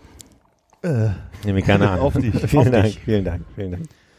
Wollen wir, mein Wunsch für das nächste Mal wäre, wenn wir vielleicht so den Rückblick machen könnten. So, so, so, ein, so ein gefühltes Best-of. Okay, also bereite was vor, wir sind gerne dabei. Best of Philips äh, Nummer 5 Top-Liste. Uh, Dinge mit Deckeln wäre bei mir auf jeden Fall ganz weit oben und Nein, irgendwas mit Ei. Ich dachte gerade im Bad, wow, das ist aber pfiffig, die, das, äh, äh, Feli hat ein, ein Handtuch in Hosenform, bis ich gemerkt habe, es ist nur eine Hose. Okay, welche muss ich da waschen? Warte mal. Wie viele Hosen hängen bei dir im Bad? Nein. Ich habe es rechtzeitig gemerkt. Ja. Auf dem Weg zur Hose dachte ich, hm, Handtuch. Memo an mich selbst. Hose wegschmeißen. Wegschmeißen gleich. ja, ja. naja, Corona-Zeiten, du weißt nie. Ja. Hab doch hier Negativ-Test. So scheiße sah die Hose nun auch nicht aus. Ich dachte, das heißt. C heißt contagious und T terribly contagious. Also, Ähm, es ist ja gerade Fußball-EM Echt? und mir wurde zugetragen, dass Hannes äh, wohl Uiuiui. mit einem sehr mit Fußballjargon äh, gefüllten Satz über ein äh, Fußballspiel gesagt hast. Also das Gedankenprotokoll ist, der Satz mag leicht anders gewesen sein, war wo sowas wie fantastisch, wie Chiesa den Ball runtergenommen hat, runtergelegt und reingenagelt hat oder irgendwie so ähnlich. Und deswegen, weil Hannes ja grundsätzlich mehr gerne mehr über Fußball äh, äh, sprechen möchte, ähm, wo ich ja gerne mal fragen, was sind denn so die Überraschungen der Fußball-Weltmeisterschaft für dich? Das Ding ist, ich möchte das kurz berichtigen. Ich würde ja, ich würde gerne hören, wie sich die Experten an, in der Runde über Fußball unterhalten. Achso. Ich dachte, jetzt können wir mal ein bisschen uns hier ein bisschen über die EM unterhalten. Du hast ja scheinbar sogar ein Spiel gesehen und eine Szene analysiert, wiedergegeben. Ein Spiel gesehen, ja, zur Hälfte oder ein bisschen weniger. Es war irgendwas mit Italien. Warte mal, Chiesa ist bei Italien, oder? Ja. Heißt der überhaupt Chiesa? Ich glaube ja. Oder Sch Schisa? Chiesa. Man weiß ja bei den Italienern nicht, welche Buchstaben man wie wo aussprechen muss. Ich kann mich auch gar nicht mehr erinnern, gegen wen die gespielt haben. Ich dachte immer Dänemark, aber ich glaube, es war die Schweiz oder Österreich. Es war Österreich. Das war Österreich. Ein, ein äh, rot-weißes Land. Ein rot-weißes Land. Japan. Nee, die waren dieses Jahr relativ früh raus, habe ich gar nicht mitbekommen. Hab ich auch nicht, Habe ich ne? nicht qualifiziert diesmal. Äh, ansonsten, ich glaube, mein Highlight ist jetzt, dass die invertierten Flaggen gegeneinander spielen dürfen. England, Dänemark. Ich finde gut, dass du wieder Flaggenbezug mit reinbringst. Entschuldige bitte für den Flaggenbezug, äh, Hörer, der du das nicht magst. Beim Joggen. Und sonst, ähm, ja, weiß ich nicht. Ich mag, ich mag Elfmeterschießen gerne. Ich finde gut, dass diese EM viele Elfmeterschießen hat. Ich hatte äh, äh, Achtelfinale Ukraine gegen Schweden lief, glaube ich, und da hatten wir gerade so Serie zu Ende geguckt und eigentlich wollte ich pennen und dann habe ich noch geguckt, oh, hier, 118. Minute, gibt gleich Elfmeterschießen, habe ich noch voll Bock zu gucken. Schaltest du mal an, mach den Fernseher, also schalte äh, sozusagen auf die Übertragung und in diesem Moment Flanke, Kopfball, Tor, okay, es gibt kein Elfmeterschießen, oh. den Fernseher wieder ausgemacht. Ja, ich mag Elfmeterschießen auch ganz gerne. Ja, bei mir war es so ein, oh, Elfmeterschießen, ich mach mal an und das war, glaube ich, äh, äh, Spanien gegen Kro Kroatien? Kro Kro Kroatien. Aber gegen Schweiz gab's auch gerade, ja. Äh, Entschuldigung, ja klar, gegen Schweiz, Entschuldigung, gegen Kroatien haben sie eine Verlängerung gewonnen. Okay, ja. Und das war dann so ein ähm, Fernseher angemacht oder Stream angemacht und ja, okay, Spanien verwandelt, Ende. oh. Ja, okay. Ich dachte, da kann man jetzt, du hast jetzt mehr gesehen, dann kann man jetzt mehr rausholen, aber vielleicht fehlt mir da auch Konrad als Sparringspartner, um die jetzt hier Och, ich glaube, du, du, du kannst äh, äh, gerne elaborieren, was, was äh, ich habe meine Highlights ja jetzt genannt. Also es war Chiesa, der sich den Ball äh, angenommen hat, sich zurechtgelegt um den gegnerischen Spieler und dann mit links quasi ins Eck gezimmert hat. Das waren also die Worte, die er verwendet Ich glaube, das waren sie nicht, aber äh, irgendwas in der Richtung. Es war, war nur ein sehr schönes Tor und das habe ich nun mal gerade live gesehen. Deswegen war ich davon beeindruckt. ähm, aber ich weiß nicht, ob es andere schönere Tore gab. Tatsächlich. Es gab, glaube ich, ähm, äh, in dem äh, Deutschland, wir sind nicht mehr dabei äh, Spiel. Die Mannschaft ist nicht mehr dabei Spiel. Irgendwie so ein Versuch von einem äh, Seitfall, Fallrückzieher, der ein bisschen irgendwie ins Nichts ging. In irgendeiner Situation. Vielleicht war es auch ein ganz anderes Spiel. Tennis. wo ich sehr enttäuscht war, dass es sowas nicht gab. Weil Fallrückzieher sind ja immer schön. Ja. Sorry. Habe ich bei Captain Tsubasa gelernt. Ja, der, der war ja ein besonders begnadeter Fußballer. Schade, dass wir den zu unserer Lebzeit nicht mehr wirklich verfolgen konnten. Also bloß auf diese zusammengeschnittenen Sachen zurückgreifen mussten. mhm.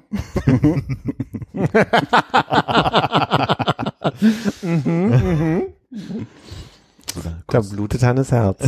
Muss man immer eine ganze Folge lang nachgucken, wie er übers Feld gelaufen ist, das so rund wie eine Kugel war. Die haben immer auf Flügeln gespielt, musst du wissen. Ja, bis dann zum, äh, äh, wie hieß das, ähm, Falkenschuss oder Tigerangriff oder irgendwas am Ende kurz vorm Tor. Genau, aber Gensu Wagabayashi hat sie einfach alle rausgefischt, da konnte man Ey. nichts machen. Das ist Basecap. Wenn du als Torwart noch ein Basecap tragen darfst, dann ist, glaube ich, dann kann, kriegst du alles. Zum Beispiel keine Sonne in die Augen. ja gut. Wieso hast du aufgehört zu gucken oder bist du Ich hab- noch viel dabei? Ja, ich habe tatsächlich sehr wenig geguckt. Also ich habe jetzt, also vor allem effektiv geguckt. Ich habe schon gelegentlich mal nebenbei laufen gehabt, aber dann nicht so richtig wirklich hingeguckt. Ich glaube, ich habe zwei Deutschlandspiele fast ganz gesehen, weil ich halt bei einem Kollegen im Garten geguckt habe. So, da, da war das halt einfach so, dass man halt viel hingeschaut hat und nebenbei gequatscht hat. Aber sonst war eher so von wegen, oh, irgendein Fußballspiel läuft, läuft ich guck mal auf mein Telefon. Ähm, Ich dachte, das geht nur mir so. ja, also reißt, reißt mich tatsächlich nicht so mit, aber ich glaube mir, also dass sie kam so plötzlich die EM irgendwie, weil irgendwie passte sie da gerade irgendwie nicht so richtig hin. Also wenig Vorbereitung fand die ganz, also die, die Masse der Teams, der Spiele ist mir irgendwie zu viel und Ich glaube, im Gegensatz zu mir hast du da auch viel zu viel drumherum Interesse an, weiß ich nicht, Spielern oder was da, äh, wer, Ja. wer da wirklich ist und was da taktisch passiert. Das ist bei mir ja alles gar nicht da.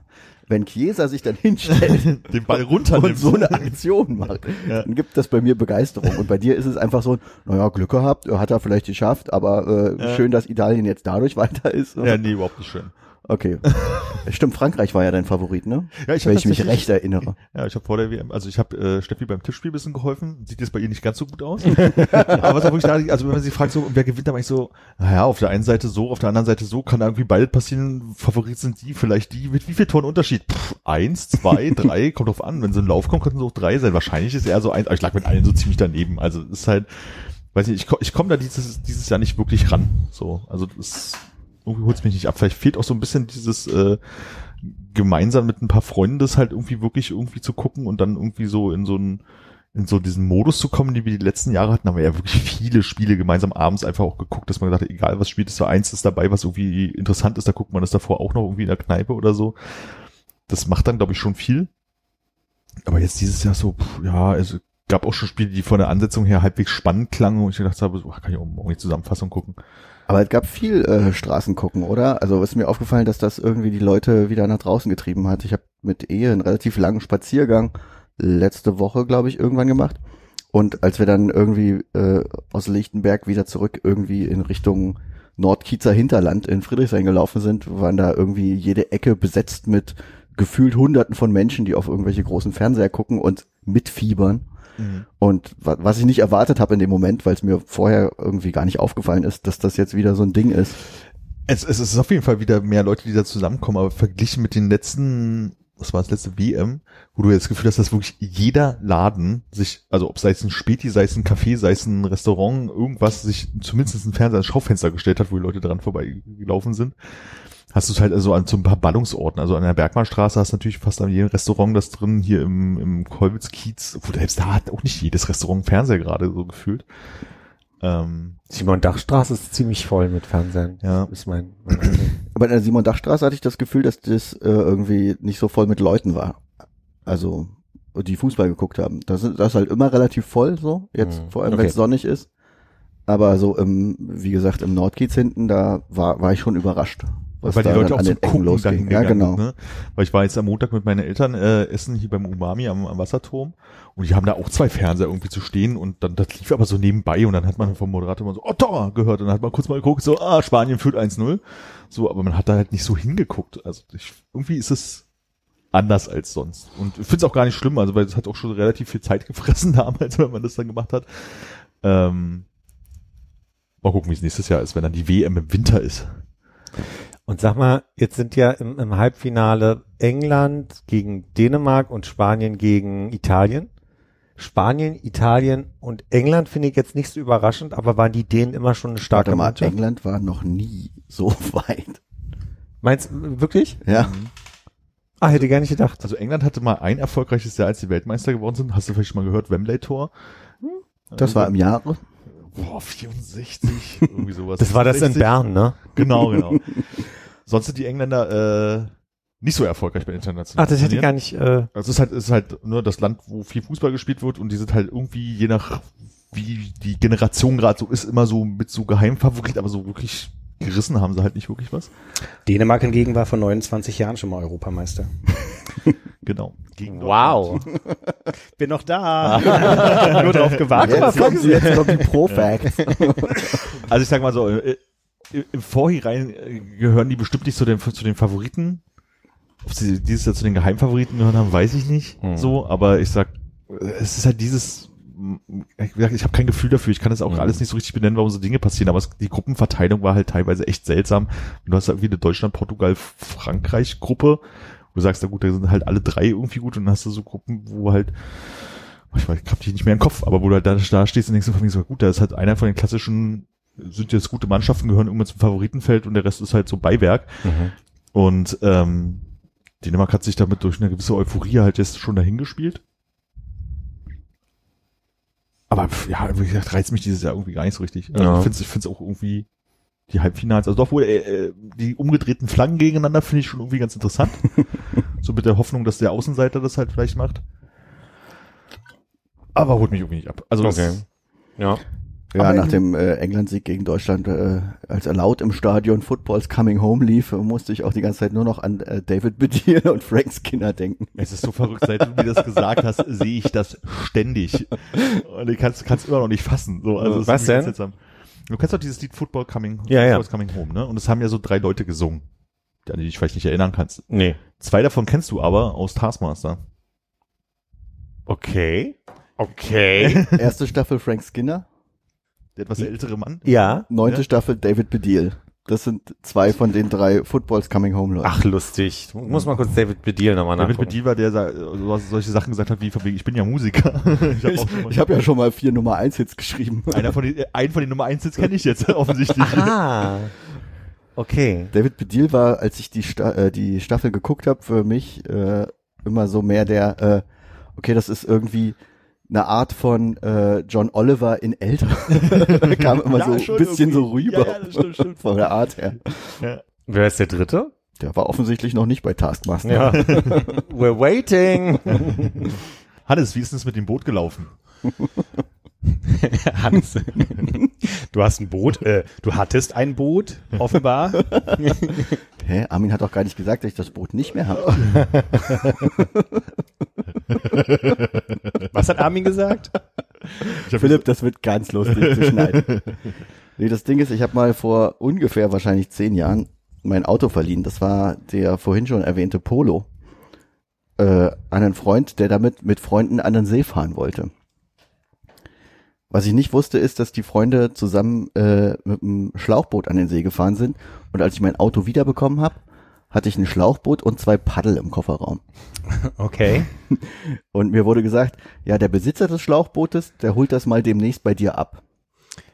Cut 2021. 2021 besagter Freund sagt, naja, wir haben jetzt hier so ein äh, äh, Wassergrundstück uns gemietet, wo wir immer mal am Wochenende hinfahren oder ein Grundstück in der Nähe des Wassers, keine Ahnung. Hast du eigentlich das Boot noch? Und ich natürlich, weil äh, Hannes ja nichts wegwerfen kann. nett, freundschaftlich wie ich bin, hatte das Boot noch im Keller. Das Boot ist einmal mit mir umgezogen und hat sehr, sehr, sehr viel Zeit im Keller verbracht. Und ich weiß auch nicht, ob der, weiß ich nicht, ob man das nochmal komplett äh, versiegeln müsste oder abdichten, bevor man das jetzt benutzt. Aber das Boot hat ja ungefähr zehn Jahre erst in meinem einen Keller und dann in meinem anderen Keller gelebt. Okay. Und jetzt äh, äh, kam es tatsächlich dazu, dass der Mensch gefragt hat, ist das Boot noch da? Und ich meinte, ja, komm doch vorbei. Dann war allerdings gerade äh, wieder äh, Brandschutzbegehung in der Riga und ich meinte, Hm. gerade ganz schlecht bei mir ranzufahren, um ein Boot abzuholen. Und dann war es diese Woche endlich soweit, dass das Boot aus meinem Keller hochgetragen und jetzt mitgenommen wurde. Und es ist schon starke Erleichterung, muss ich sagen, wenn man so ein Boot so lange mit sich rumschleppt. Wir hätten nie das Wort Schlauchboot sagen sollen, sondern einfach immer nur vom Boot sprechen. Dann Ja, wäre ja, die Vorstellung also- im Kopf ganz anders gewesen. Die, die Frage ist ja, ist es jetzt noch dein Boot? Es war ja nie mein Boot. Also auf die Frage zu antworten, nein, ich hatte nie ein Boot. Aber äh, Philipp, kannst du mal recherchieren, ab wann quasi geborgte Dinge, da gibt's doch irgendwie auch so eine, so eine gewisse Zeit, nach, keine Ahnung, zehn Jahren, acht Jahren, 15 Jahren, so nicht wie wenn man Häuser besetzt, wenn man das eine gewisse Zeit durchhält, dass Wo wir das schon beim dann, Thema Riga Äh, genau, ja. Also ich bin mir nicht sicher, aber nach zehn Jahren könnte es theoretisch auch dein Boot sein. Geil, da kannst du mal ein bisschen Geld rausschlagen. Und meinst du, dann ist es auch kein Diebstahl mehr, weil es verjährt ist? Ja, ja, ich glaube tatsächlich. Also Na, was ich so schnell jetzt noch rausfinden kann, ist, dass äh, soweit die verliehene Sache nur in schlechterem Zustand zurückgewährt wird, so hat der Verleiher einen Schadensersatzanspruch. Alter, wenn das jetzt da bei mir im Keller verrottet ist. Moment, Dann dieser gibt's, äh, verjährt nach sechs Monaten. Ach gut. okay. Also du bist jetzt neuneinhalb Jahre raus aus der Nummer. Aber wenn der Schaden jetzt erst festgestellt wird, Ja, ist ja egal. Ja. muss ich noch Ja. sechs Monate Ach so, warten. aber wenn der, wenn der, wenn der äh, Schaden aber erst jetzt gerade vor zwei Wochen passiert ist, ne? Wenn wir mal sagen, vor zwei Wochen ist eine Ratte in meinen Keller gelaufen und hat Lust auf Das Schlauchboot wirst du gehabt. ja nie rausfinden, aber Ich kann ja nicht das Gegenteil beweisen. Dann wird nämlich, äh, werden alle Ratten in der Umgebung quasi gefangen, seziert und dann wird man feststellen, dass die Ratten was gefressen haben, was es vor zehn Jahren noch gar nicht gab. also Diese Ratten sind randvoll mit Bubble Tea. aber, aber die Verjährung äh, des sogenannten Herausgabeanspruchs verjährt erst in 30 Jahren. Oh, da hätte ich noch ein bisschen länger durchhalten müssen. Noch 20 Jahre du und dann Ist auch total geil, dass die Person sich dann auch wirklich zehn Jahre später ne, so ein Wassergrundstück gemietet oder in der Nähe vom Wasser gemietet hat und dann sich denkt so, Mann, hier müsste man mal Schlauchboot. Hannes, Mensch, den habe ich aber auch schon seit fünf Jahren nicht mehr gesprochen. Ich guck mal, ob die Handynummer noch die gleiche ist. Jemals auf die Idee gekommen, in den letzten zehn Jahren das selber auch mal zu benutzen? Tatsächlich nicht. Ich habe so gar keinen Bock drauf gehabt, zu gucken, ob man, ob ich dieses Schlauchboot aufgepumpt bekomme und dann damit irgendwie ein bisschen im, auf dem See im Kreis zu fahren. nicht mal letztes Jahr, Nee. wo ja, wo ja ganz viele Leute, Jahr. naja, letztes Jahr war doch so diese Zeit, wo Leute gesagt haben, haha, Abstandsregel, ich umgehe die mal eben, indem ich auf dem Landwehrkanal mit dem Paddelboot lang Du meinst, ich hätte, hatte eine Einladung zur Party und habe gedacht, benutze ich das Schlauchboot oder, oder mache ich, kaufe ich mir ein neues? Richtig, genau. Und da habe ich äh, Schlauchboote gekauft und Hunde. Das sind die Genau. Sachen, die letztes Ja. Jahr passiert sind. Kam mir tatsächlich nicht die Idee. Nee. Ich habe das, ich hab das Boot auch nie als mein äh, Ja. Eigentum gesehen, was ich benutzen kann. Ich hab, äh, das habe ich auch mit so bestimmten Sachen, wo, wo ich noch weiß, also selbst so Bücher, wo ich weiß, ah, das habe ich damals von der und der Person, also immer wenn ich das Buch sehe, weiß ich, das ist die und die Person, wir sind gerade nicht im Kontakt, so dass ich jetzt nicht auf die Idee kommen würde, ah, ich melde mich nochmal, ich habe noch dein Buch, aber dieses Gefühl, dass es nicht meins ist, ist sehr präsent. Also das habe ich auf jeden Ja, Fall. in der Analogie müsste es jetzt noch ein Buch sein, was vielleicht zufällig bei dir liegen gelassen wurde, was du dir nicht aktiv ausgeliehen hast. okay. Weil dieses Schlauchboot äh, ist nicht durch Ja, mein ja. Zutun zu mir gekommen. Ja. Du hast ja nicht den Drang gehabt, mal zu sagen, du. Lass Ich es, lass es doch Schlauchboot einfach im Kofferraum, ich Ja. benutze es dann. Du wirst es ja die nächsten zehn Jahre nicht brauchen. Ich habe das Gefühl, 2020 auf dem Landwehrkanal, da werde ich das mal benötigen. Schön für einen Rave. Aber es ist ja oft so, dass wenn man Dinge hat, man sie nicht schätzt, weil man sie hat und oft ja die Dinge gerne haben will, die man nicht haben kann. Also Lass mal noch ein halbes Jahr warten. Mir fällt mir gerade ein, dass ich jetzt gerne ein Schlauchboot genau, hätte. das wäre jetzt die, die Frage gewesen, ob du dir jetzt selber ein Schlauchboot kaufst. Da ist jetzt so eine leere Stelle im Keller. So viel Platz im Keller, was mach ich damit? Kauf mir ein Schlauchboot. Stopp. So, perfekt. Jetzt kann man die Tür nicht mehr aufmachen. Ist zumindest am ähm, im Bauhaus am Hermannplatz immer noch der große der große Aufsteller direkt vorne an der Kasse, wo man sonst noch mal so einen Cutter mitnimmt oder irgendwie so doppelseitiges Klebeband. Gibt's da jetzt auch so einen so einen Riesenstapel Schlauchboote. Also ich glaube, der, der Trend ist noch nicht vorbei, aber ich frage mich auch, wer sich so kurz entschlossen, weil er ein bisschen zu lange an der, an der Kasse wartet, dann so, ja okay, dann halt noch ein Schlauchboot. Warte mal, Schokoriegel, Flachmann, ah, Schlauchboot. Mit aufblasbaren Paddeln. Du bist doch mal äh, mit dem Hausboot in Urlaub gefahren. ja, mit so einem Floß. Wer waren bei euch der, ich weiß gerade den Begriff nicht, aber es braucht ja einen, so eine Art quasi, Kapitän. Kap, ja, Kapitän, Vorsteher, was auch immer. Nee. Ich habe gerade einen Beitrag darüber gesehen, dass wenn man sich äh, von mir aus in der Mecklenburgischen Seenplatte so ein Hausboot ausleiht, gibt es einen, der, der übernimmt diese Verantwortung und der darf äh, auch nicht trinken Der Kapitän. die ganze Zeit. Das heißt anders, das heißt Bla-Vorsteher oder irgendwie so, so Schiffsvorsteher oder irgendwie so, da gibt's einen Begriff für.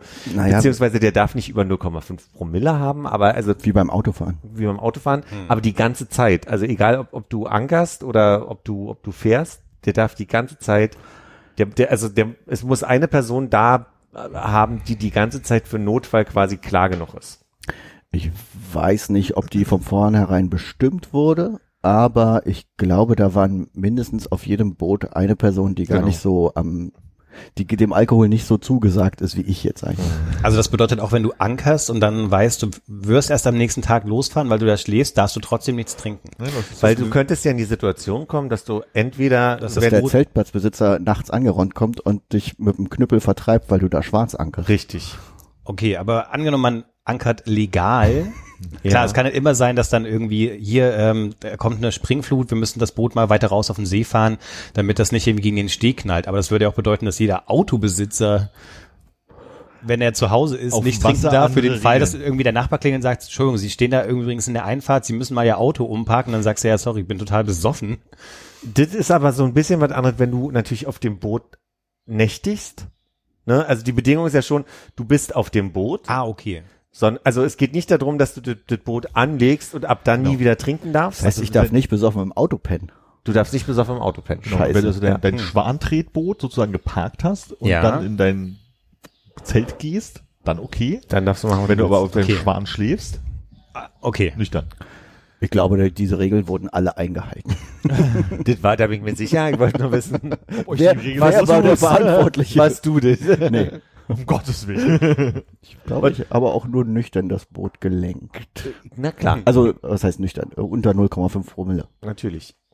Die sind ja generell, in so einem Urlaub werden die ja eigentlich nie überschritten. Da ist man ja Aber auch nie verantwortungsvoll. unterschritten, sind wir ehrlich. Ja, also. Level. Immer schön leveln. Oh, ich glaube, er geht ein bisschen runter. Tropf, Tropf.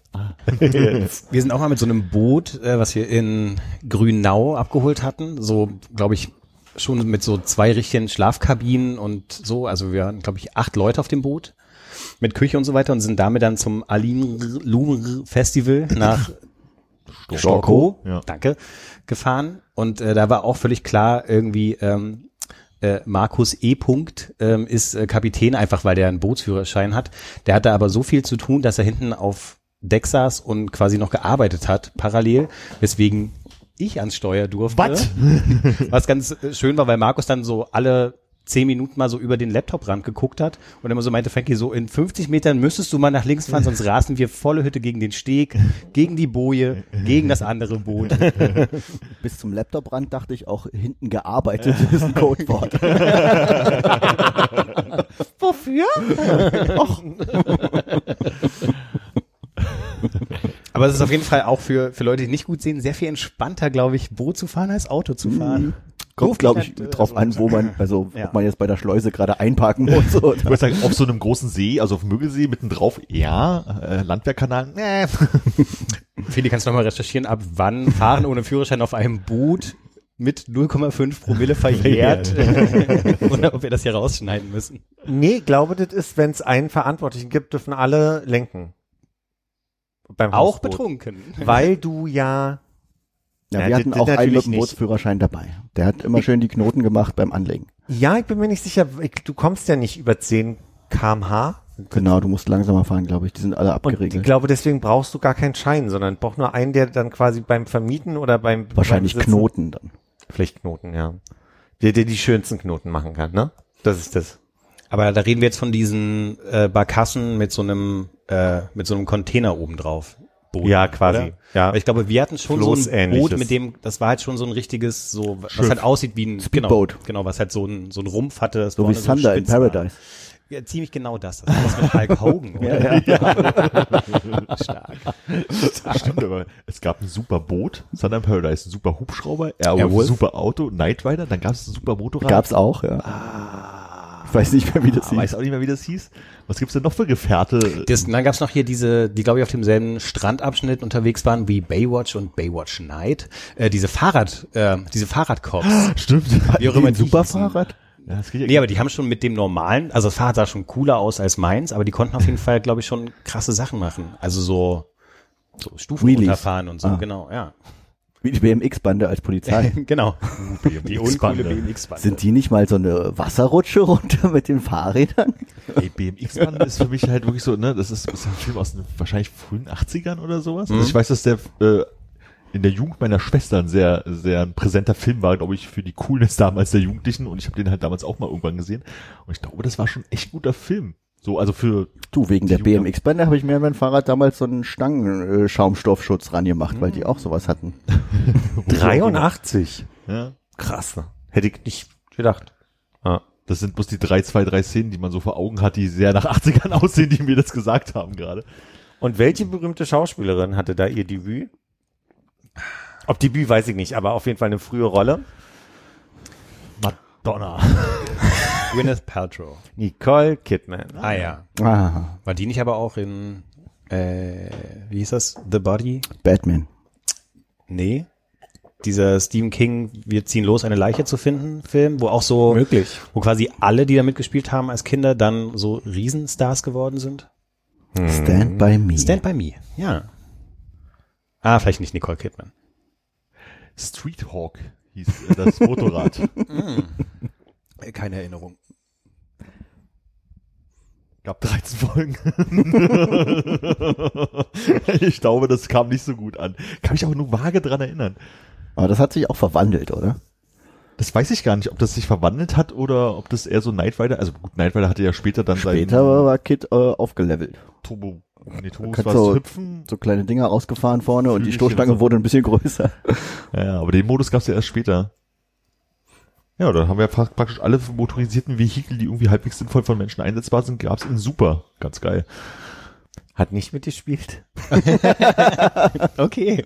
Äh, und also außer Will Wheaton und Da war Will Whedon dabei. ja, Will Bei was ist bei Wheaton. BX-Bande? Stand by Me. Du Stand denn by? Me, okay. River Phoenix, okay. Den meinte ich. Äh, Jerry O'Connell kenne ich vom Gesicht zumindest her. John Cusack. Aber Corey Feldman? Ja, Corey Feldman äh, kennt man später auch als Kinderstar. Der hat, glaube ich, damals viel gemacht. Goonies. Ja. Hast du Gesicht zu dem Menschen bitte mal kurz? Ja, aber also ob du damit weiterkommst. Ich glaube, Corey Feldman kam dann in Ich sag dieser mal, er hat ein sehr, ähm, bis das Wort prägnant ist wahrscheinlich falsch, aber ein, ein sehr einprägsames Gesicht auf irgendeine Art und Weise. Okay. Also der sieht schon, ich sag mal, Er sieht aus. er sieht anders aus als andere Menschen. äh, äh, was wollte ich gerade sagen? Corey Sag. Feldman später. Genau, der kam mir dann erst wieder zur großen MeToo-Debatte vor, wo es dann um äh, Ausnutzung oder Missbrauch von Kindern in Hollywood ging. Ah, okay. Ich habe Kumpel gegessen heute. Das arme Tier. Kumpel ist eine Kartoffel Das stimmt. Ja, aber Mit mit, Matschepampe drauf. mit Matschepampe drauf Drin. und ohne ohne Tier drin. Ohne Tier. Was war denn die Matschepampe? Äh, also es war erstmal eine Sü Süßkartoffel. Eine Südkartoffel, ich beinahe gesagt. Nee, eine Süßkartoffel. Das war ganz toll mal für, für das andere Kumpel-Erlebnis in meinem Leben. Isst du so viel Kumpir? Lange her. ja, ja. Meine Kumpelliebe begann im Jahr 2004 in Hamburg. Wo an, äh, und, unten, ihr habt's noch vor Augen, am S-Bahnhof Sternschanze, gleich, äh, wenn man unter der Brücke durch war, gleich so ein Kumpelladen war. Da bin ich manchmal extra hingefahren, weil ich da weil ich Mit so. Kumpels. Ja, Leno. Wieso? Kumpir, Kumpel. Kumpel, ah, Kumpel. Okay. Nö, Der Kumpir, Kumpel. Da- das Willst muss erlaubt Laden sein. aufmachen Das muss- die Namen Kumpel- dafür. Kumpels. Nee, war, war mal ganz geil, wieder Kumpel zu essen. Was war noch drin? Rote Beete war drin. Dann haben sie oben drüber noch, ähm, vergesse immer, wie diese Körner heißen. Diese ganz kleinen, Quinoa? die anderen. Sesam. So wie, wie Quinoa, aber diese wei- äh, gelben Körnchen.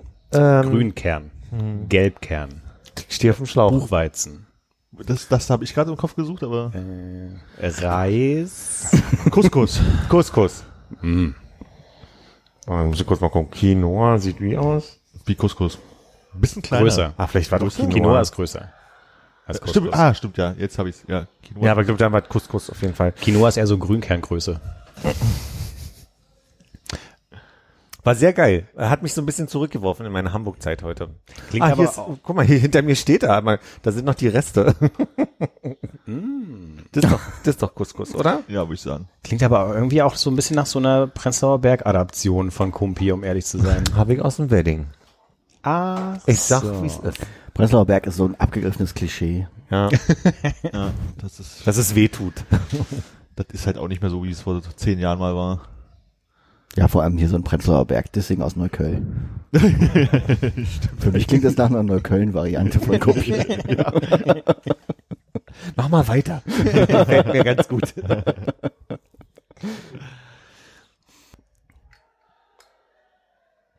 Nachbarn sind heute sehr laut. Ja, will man hier mal einen rohen Podcast aufnehmen? Sie wollen sich rächen, weil wir so laut reden. Wahrscheinlich, aber ich kann nicht atmen, wenn das Fenster zu ich festgestellt. Würde ich mal noch eine rauchen. Ich glaube jetzt auch mal Armin eine. Tu das. Meine Notizen sind alle. Meine sind auch alle. So, aber Frank hat sich ja vorbereitet. Und zwar as ASAP as possible. Nee, Ah. irgendwie war die Woche auch nicht so richtig, war nicht so richtig viel los, dass man irgendwie so einfach Sachen rechts und links aufgegriffen hat, wo man so dachte, ah, das ist doch irgendwie gut, das ist doch spannend, das ist kontrovers, lass doch mal darüber reden. Ich, ich habe sowas halbgare, ich bin da nicht so so gut jetzt vorbereitet, aber ich habe ein Buch gelesen von einem ähm, von einem Autor, der heißt Rutger Bregmann. Rutger Bregmann ist ein bisschen bekannt geworden, weil er der Historiker war, der in Davos vor ein oder glaub, vor zwei Jahren saß und äh, da als einziger über Steuern gesprochen hat und so ein bisschen aufwühlte. Der wurde dann noch mal ein bisschen bekannter, weil er mit äh, Tucker Carlson so ein Interview gemacht hat, was dann nicht veröffentlicht wurde, wo er Tucker Carlson ganz doll beleidigt hat, also so oder vorgeführt hat und Tucker Carlson war beleidigend. So rum war es eigentlich. Der hat ein Buch geschrieben, das hieß Utopien für Realisten. Das hatte ich schon mal gelesen. Da geht es so ein bisschen darum, dass man sagt, so hey, viele Dinge, wie wir die Wirtschaft verbessern könnten, gab es alle schon mal. Man muss gar nicht so viel Angst haben, zum Beispiel davor, die Reichen zu besteuern, weil äh, oder er bringt ja so Beispiele aus der, aus der Geschichte. Der hat jetzt ein neues Buch rausgebracht, So wie die preußische Sektsteuer. wie die preußische Sektsteuer. Ich tue jetzt mal so in meiner Stimme, als würde ich genau wissen, wovon du redest. Na klar. Ja, die preußische Sektsteuer. Der Nachsatz hat es ein bisschen kaputt gemacht. Gefühlt, oder? ja, das ist so. Ich ganz so griffig. Der hat jetzt ein Buch rausgebracht, das hat äh, im Englischen den Namen äh, Humankind und auf Deutsch im Grunde gut. Und es geht um, um die Beobachtung, dass in der Wissenschaft in den letzten 20 Jahren immer mehr Felder feststellen, dass die Annahme, dass der Mensch von Grund auf böse ist, gar nicht stimmt. Also dass es da, dass es da äh, ganz viel Beweise für gibt, dass es so nicht ist. Armins Gesicht sagt mir, er hat noch nie die Annahme gehabt, dass der Mensch von Grund auf böse ist. Nee, nicht gut. Also nee, ich, ich bin irritiert, dass es nicht stimmen soll. Ach so, Genau. Und das jetzt- Gegenteil also. Und er erklärt jetzt anhand von so vielen Fragen, die man jetzt haben könnte, wie Auschwitz, ne, Nazis, bla, äh, erklärt er, wie solche Phänomene soziologisch kommen. Und jetzt mache ich nur mal den Anfang. Seine These am Anfang ist ganz spannend. Dann, dann hat man ja vielleicht noch mal Lust, da reinzulesen. Äh, ich kann auch, ich habe das Hörbuch gehört, um ehrlich zu sein, oder ich bin dabei, gerade das Hörbuch zu hören. Er erklärt so ein bisschen über, über drei Banden, dass zum Beispiel äh, domestizierte Tiere eine gewisse Art von Aussehen und, und oftmals also Fellform, Ringelschwänzchen, Ohrenbewegung und so weiter haben, Kindchenschema oftmals. Und da wurde untersucht, woran das liegt, schon Mitte der äh, 2000er Jahre. Also, sagt man das so? Mitte des 20. Jahrhunderts, sagt man. Und da hat man Polarfüchse äh, domestiziert, also in den 1950er Jahren, um es mal einfach zu machen. Da ging das los und man kommt jetzt langsam zur Auswertung, dass es stimmt, dass diese Tiere anfangen, also dass man zu so einer Domestizierung oftmals Tiere nimmt, die die Guten sind, die, die sozial kompatibel sind, die versuchen, sich anpassen zu wollen, also auch so ein bisschen so ein gutes Wesen haben. Und es gibt in der Wissenschaft die These, dass der Homo sapiens eine Weiterentwicklung quasi ist zu sozialen, domestizierten quasi am Ende Tieren, die eigentlich immer diesen Drang haben, von sich nur das Beste zu wollen. Und dann fängt er an geschichtlich, ne, dass er irgendwie sagt, so, ne, solange wir noch in, in, in Wander, äh, Wandervölker waren, war das auch so, dass man sich immer gut verstanden hat und gar nicht automatisch bekriegt hat. Der Krieg begann erst ab dem Punkt, wo man angefangen hat, Zu siedeln. zu siedeln und auf einmal Besitz zu haben. Ne? Dann gingen so Sachen los, wie das Besitz dazu führte, dass man auch die Kolonie, weil man mehr Arbeitskräfte brauchte, vergrößern musste. Deswegen wurde auf einmal Besitz mit, mit Heirat äh, zusammengebracht. Erst durch Besitz kamen so Sachen wie ähm, Krankheiten auch. Ne? Also Sodomie begann damals, weil man auf immer so seine, seine Herde hatte an Schafen und vier Tagesfreizeit. Und also so, ne? Und er erklärt es so schön, er baut es so schön auf und erklärt, dass Oh, jetzt habe ich die alle schon geschoren. Was mache ich denn jetzt immer? So, jetzt ist gleich Mittag, was mache ich den Rest des Tages? Ja. Und erst, erst mit, mit diesen Phänomenen wurden wir ungesünder, weil wir uns nicht mehr so viel bewegt haben, weil wir zu viel gegessen haben, weil so viel auch da war. Ähm, und er erklärt, dass dadurch eher so, so bestimmte Sachen kamen, die dann dazu geführt hat, dass es aus der oder in der Folge Kriege und, und, und all das, was man jetzt dem Menschen als intrinsisch bösartig unterstellt, gibt. Und das macht es ganz interessant, weil ach, er hat so viele, viele Beispiele und die sind alle so fantastisch, weil da geht es irgendwie teilweise auch um diese Figuren auf den Osterinseln, da haben wir mal drüber gesprochen, vor zwei Jahren erinnere ich mich, woher die kommen und, und die haben auch zu tun damit, dass man unterstellt, dass aufgrund einer klimatischen Veränderung die Osterinseln quasi aufgrund der Menschen, die da gelebt haben, einmal ähm, quasi ökologisch umgekippt ist und dadurch die Menschen, weil sie selber schuld waren, durch ihren Ackerbau alle ausgerottet wurden quasi. Und da gibt's mittlerweile Untersuchungen zu, dass das gar nicht so war. So und das ist ganz interessant. Also diese, diese Idee von der Mensch ist an sich gut und die, die Motivationen, aus denen wir handeln, sind an sich gut. Es gibt nur Begleitphänomene, die dazu führen, das. Und die zählt er auf in dem Buch. Und das ist mega interessant. Meine Buchempfehlung der Woche. Ich habe, ist, wo es der Gedankengang, den ich dabei hatte, ist, äh, dass man, man sagt, okay, vor 4000 Jahren, 5000 Jahren, 6000 Jahren äh, entsprach dem allen so und äh, das aber durch die Sozialisierung, die dann natürlich entstanden ist in den nächsten tausenden Folgegenerationen, ähm, das im Grunde gut vielleicht für die sehr weit entfernten Urväter und Mütter äh, gilt, äh, aber ist es halt immer noch so. Also ist, ist, hat der, der Mensch sozusagen so weit verändert, äh, dass er, ist er dann auch immer noch im Grunde gut. Hm. Die Frage kann man, die ist total berechtigt. Also das, ne? das ist das, was ich stelle. Aber ich denke denke nicht, dass der Mensch im, im Grunde böse ist, so, ne? Also weil ich glaube, so äh, der Es- große Durchschnitt ist es halt nicht. Es geht aber eher so um die Frage, und das hat er am Anfang auch erzählt, ich habe der Herr der Fliegen nie gelesen. Ich weiß nicht, ob Ja. ihr das, äh, die, die, die, den Grundplot Ich habe kennt. den Film gesehen. Also die Grundidee ist ja, da strandet eine Gruppe von Jugendlichen, glaube ich, auf einer Insel, auf einer einsamen Insel und die versuchen sich zu organisieren und es wird am Ende in kurz zu einem Massaker. Ja. So, so verstehe ich. Und es gibt ein Wildschwein oder so. Haben wir neulich schon mal drüber geredet. Und, und da, da schwingt nur mit, ist dem denn wirklich so? Also quasi ist die, die Annahme, dass würden wir jetzt auf einer einsamen Insel landen, sind wir dann aus uns heraus, gerade wenn wir noch so ein bisschen nicht sozial schon so abgeholt wurden, ja, also wenn die, die, die Sozialisation noch nicht so mit draufgepackt Du wurde. meinst also eher so bei Kindern? Genau. Ja. Naja, also die, ich glaube, das Beispiel sind immer so 15-Jährige. Da ist halt Ja. die Frage, wie viel Sozialisation ist da schon bei und Ja. ne, kommt dann aus uns heraus wirklich so eine, so eine Bösartigkeit. Und es gibt Beispiele dafür, dass das nicht so ist. Ja, aber für, für mich ist das eher auch so die Grundvoraussetzung äh, für ähm, äh, politische Systeme, wie funktioniert Sozialismus, funktioniert Kommunismus äh, oder tut es das eben nicht, weil das Kapital regiert und die beste Annahme ist, der Markt reguliert sich selbst, wenn jeder an sein eigenes Wohl denkt. Und das sind so diese zwei gegensätzlichen Ansätze, die man natürlich da, die da ja auch heutzutage noch äh, in der Politik eine große Rolle spielen.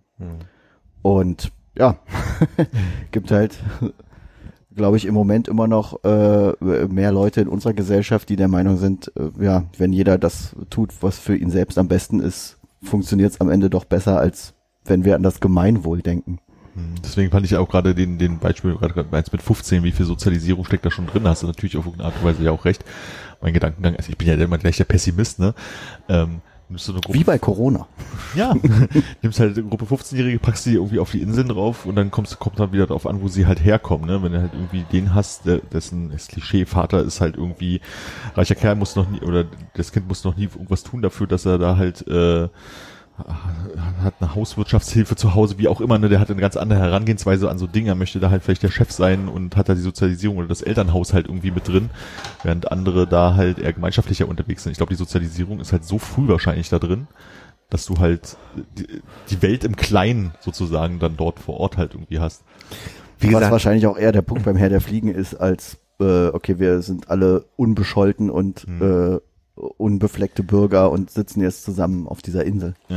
Naja, was ich aber insgesamt ganz interessant finde, ist, dass er ja ähm, guckt, er guckt sich verschiedene wissenschaftliche Untersuchungen dazu an und beschreibt auch Untersuchungen. Es gibt das Experiment, das wurde doch damals auch verfilmt, wo, wo das Experiment selber so funktionierte, dass man also quasi eine, eine Gruppe von Menschen in einen Raum oder in ein, in ein Gebäude gesperrt hat und gesagt hat, beliebig, ihr seid die Wärter, ihr seid die Gefangenen und dann ist es mega eskaliert. Und das war über 40 Jahre der Beweis dafür, dass der Mensch intrinsisch böse ist. Und man stellt aber fest, dass all diese Untersuchungen, die in diese Richtung gehen, ähm, stark manipuliert wurden von außen ja. so. Ne? Und äh, die Frage ja dann gar nicht beantwortet werden kann, was wäre denn passiert, wenn die wirklich unter sich Die haben ja sind. direkt die Hierarchien zugewiesen bekommen. Genau. Die mussten sich die halt nicht selber aufbauen. Aber ich überlege, also da hast du keine Antwort drauf und er auch nicht, aber wenn du jetzt sagst, du, du nimmst halt diese Gruppe von beliebigen Menschen, die du auf die Insel packen würdest, ähm, inwieweit sich nicht da trotzdem eine Hierarchie aufbauen wird, weil du hast derjenige, der ist irgendwie so, der packt immer alles an und baut halt wegen mir alles, dann hast du den, der ist irgendwie der Organisator, der Teamleader, also so, so eine Leute kristallisieren sich ja auch normalen Umfeldern halt halt irgendwie aus. So, und das wird halt auch da passieren. Und wie, wie weit wird sich das natürlich im kleinen Rahmen halt schon wieder, ähm, ich sag mal, die Welt spiegeln, weil du hast dann die Leute, die sind halt eher die, die Bärensammler und die anderen, die halt äh, von oben Die Peitschenmänner. naja, ne, also jetzt ist vielleicht übertrieben gesagt. Ich meine, wenn jetzt, ich sag mal hier Lost, ja, das Flugzeug stirbt ab, wir versuchen alle zusammen zu leben, werden natürlich in den ersten Wochen versuchen alle so gut es geht zusammenzuarbeiten, bis sie merken, ein paar Leute mögen sich halt irgendwie aus Gründen halt vielleicht einfach nicht so und ähm, Bin mir da unsicher. Also das, was ich so ein bisschen raushören kann, ist, dass zum Beispiel, ähm, ich wusste davon gar nicht, dass Dänemark sich in der äh, im Zweiten Weltkrieg, muss 43 gewesen sein, äh, gegen so eine Aktion von Nazis aufgelehnt hat, die, also äh, im Grunde war es so, es war geplant, dass die Nazis nach, nach Kopenhagen kommen und da also quasi ohne, ohne Zwischenschritte einfach wirklich überall die Juden rausziehen und nach Polen verfrachten. Ich sag's mal so krass, wie ich's also da gehört habe. Und da gab ein Überläufer der Nazis, der ist vorher rüber geschwommen, so, und hat gesagt, ey Leute, hier, hier geht bald Megawatt ab. Und dann war völlig unorganisiert, äh, entstand so ein System, wo die einfach die Juden, die bei ihnen lebten, mal, also wirklich unglaublich klug versteckt haben, so, ne? Und dann gab es einen großen Frust bei den Nazis, weil da irgendwie nichts zu machen war. Und am Ende passierte das, dass so die größten Nazi-Offiziere, die dann in Dänemark waren, am Ende so die groß, die größten Anti-Nazis wurden, so, ja. Was ich nur damit sagen will, ist, vielleicht ist ja die neue Umgebung und die, Ja, also die Situation wäre, läuft schon, strandet auf der, auf der Insel. Frank war mit im Boot, ja. Und da sitzen wir nur zu fünft. Und an, relativ klar, wie wir als erstes essen, oder? er meint Konrad, glaube ich. An mir ist doch nichts dran. Kann jemand pökeln? Ich weiß nicht. Wo kriegen wir Salz her? Meerwasser. Ach so, na, guter Punkt. Oh, Hannes spielt sich ja schon zum Chef auf. Unser Ich würde euch gerne ein paar Tipps geben und dann mich selbst opfern. Na, setz mal tiefer an. ich frage mich, ob wenn, wenn Überleben nicht mehr davon abhängt, wie deine Aktienkurse sind oder, oder wie, wie das Geschäft läuft oder wie viel Koko Kokosnüsse du sammelst, sondern von, von wie sind wir organisiert, ob dann diese vermeintlichen Persönlichkeiten, die vielleicht auch ansozialisiert sind, weniger eine Rolle spielen. Das, ist so meine Überlegung. Also, ob dann der, ob Persönlichkeiten sich dann auch dann verändern in der Situation. Bestimmt und ich glaube vor allen Dingen, in- deswegen meine ich gerade, wenn das Flugzeug abstürzt, wir versuchen alle zu überleben sozusagen. Die Frage Ja. ist jetzt, deswegen Beispiel los, weil die recht lange, also ich habe das jetzt nicht komplett gesehen, aber recht lange auf dieser Insel sind, ob sich nicht, wenn sich dann eine für die Situation oder die Umstände eine Normalität halt aufgebaut hat und das irgendwie organisiert ist, ob sich nicht da dann halt wieder bestimmte Sachen rauskristallisieren. Das Ja. meine ich halt bloß damit. Also, um nochmal quasi gern oder fast an den Anfang zurückzukommen von dem, Ich bin was, Philipp. was du, ja. wie bin ich in diese Wohnung gekommen und äh, ganz verrückt, das Handtuch sieht ein bisschen aus wie eine Hose, bis ich gemerkt habe, dass es eine Hose ist gerade. ähm, weil du ja meintest irgendwie, dass er das auch sagt, so im Sinne von erst ab dem Moment, wo Leute sesshaft geworden sind und gemerkt haben, scheiße, das Grad auf, äh, Gras auf der anderen Seite ist irgendwie grüner als bei mir, dass es da quasi erst losging, dass sich Leute den Schädel eingehauen haben. Was ja auch nicht sein muss, wenn, also ne, gib, gib jemandem, also du hast, keine Ahnung, einen Hektar Land, jeder bekommt einen halben Hektar, die sind exakt identisch, dann gibt es ja keinen Grund, warum ich meinem Nachbarn irgendwas wegnehmen muss oder den halt irgendwie angreifen muss, wenn sozusagen alle genau das haben, was sie brauchen. Aber es sozusagen irgendwo angelegt muss ja dann trotzdem sein, obwohl bei mir fünf Äpfel sind und bei dem fünf Äpfel und ich brauche auch nur fünf Äpfel, habe ich trotzdem Lust, dem irgendwie einen wegzunehmen, dass er nur vier hat. Ich glaube, in deiner Überlegung ist das Grundproblem, dass eben nicht jeder Hektar Land gleich ist.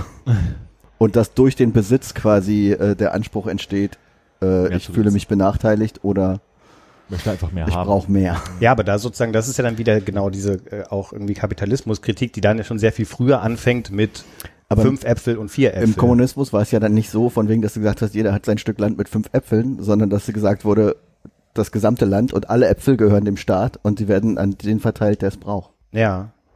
Ja. Und das ist ein anderer Ansatz, als jeder hat das gleiche Stück Land und die, die gleiche Anzahl Äpfel, sondern Aber es gibt keinen er kam persönlichen jetzt ja weniger von den äh, politischen äh, Ansatz von Kommunismus, sondern einfach so, also die, selbst die Überlegung, also wenn du sesshaft wirst du hättest das Gleiche, selbst dann würde sich wahrscheinlich der Mensch hinentwickeln zu sagen, so sechs Äpfel wären geiler als fünf. Also erstmal unabhängig vom System, was drüber gestülpt ist. und Äh, Es so. geht ja nicht mehr um das System, sondern geht einfach um die Überlegung, gehört alles uns allen oder Ja. gehört mir halt mein Hektar Land mit Ah, meinen okay. fünf Äpfeln? Das ist der Ja. Unterschied in der, in der Betrachtung.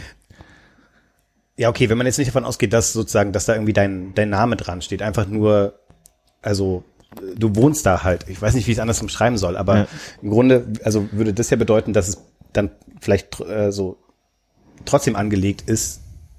Selbst wenn alle alles haben, wird es ja nicht dazu kommen, dass die Leute friedlich nebeneinander leben.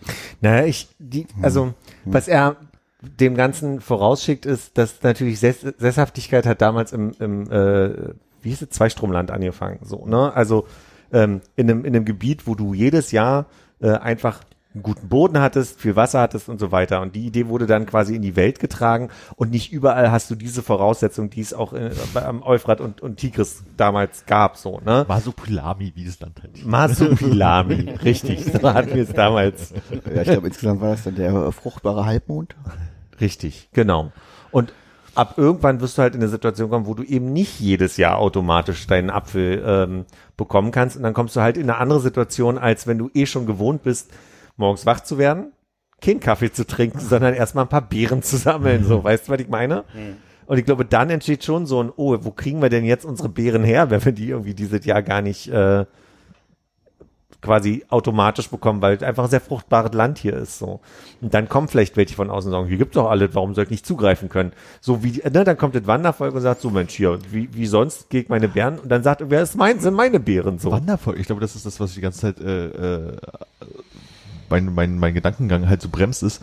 Du hast ja am Anfang, also er hat am Anfang gesagt, dass, dass als die Wandervölker, ne, da hat es funktioniert, erst als wir sesshaft wurden, Mhm. fing es an, auf irgendeine Art und Weise Probleme zu geben. Und unser Inselbeispiel ist, die sind jetzt aus einem blöden Grund halt sesshaft geworden, sage ich jetzt mal, und wandern gar nicht. Und deswegen, glaube ich, sind die, fangen die halt an, soziales Gebilde an einem Ort zu machen, wo dann natürlich, das ist mein Baum, unter dem ich schlafe und so hm, Dinge passieren, während, während man Ja. wandert, das halt ist, ah, hier ist eine schöne Stelle, wo wir alle unterkommen.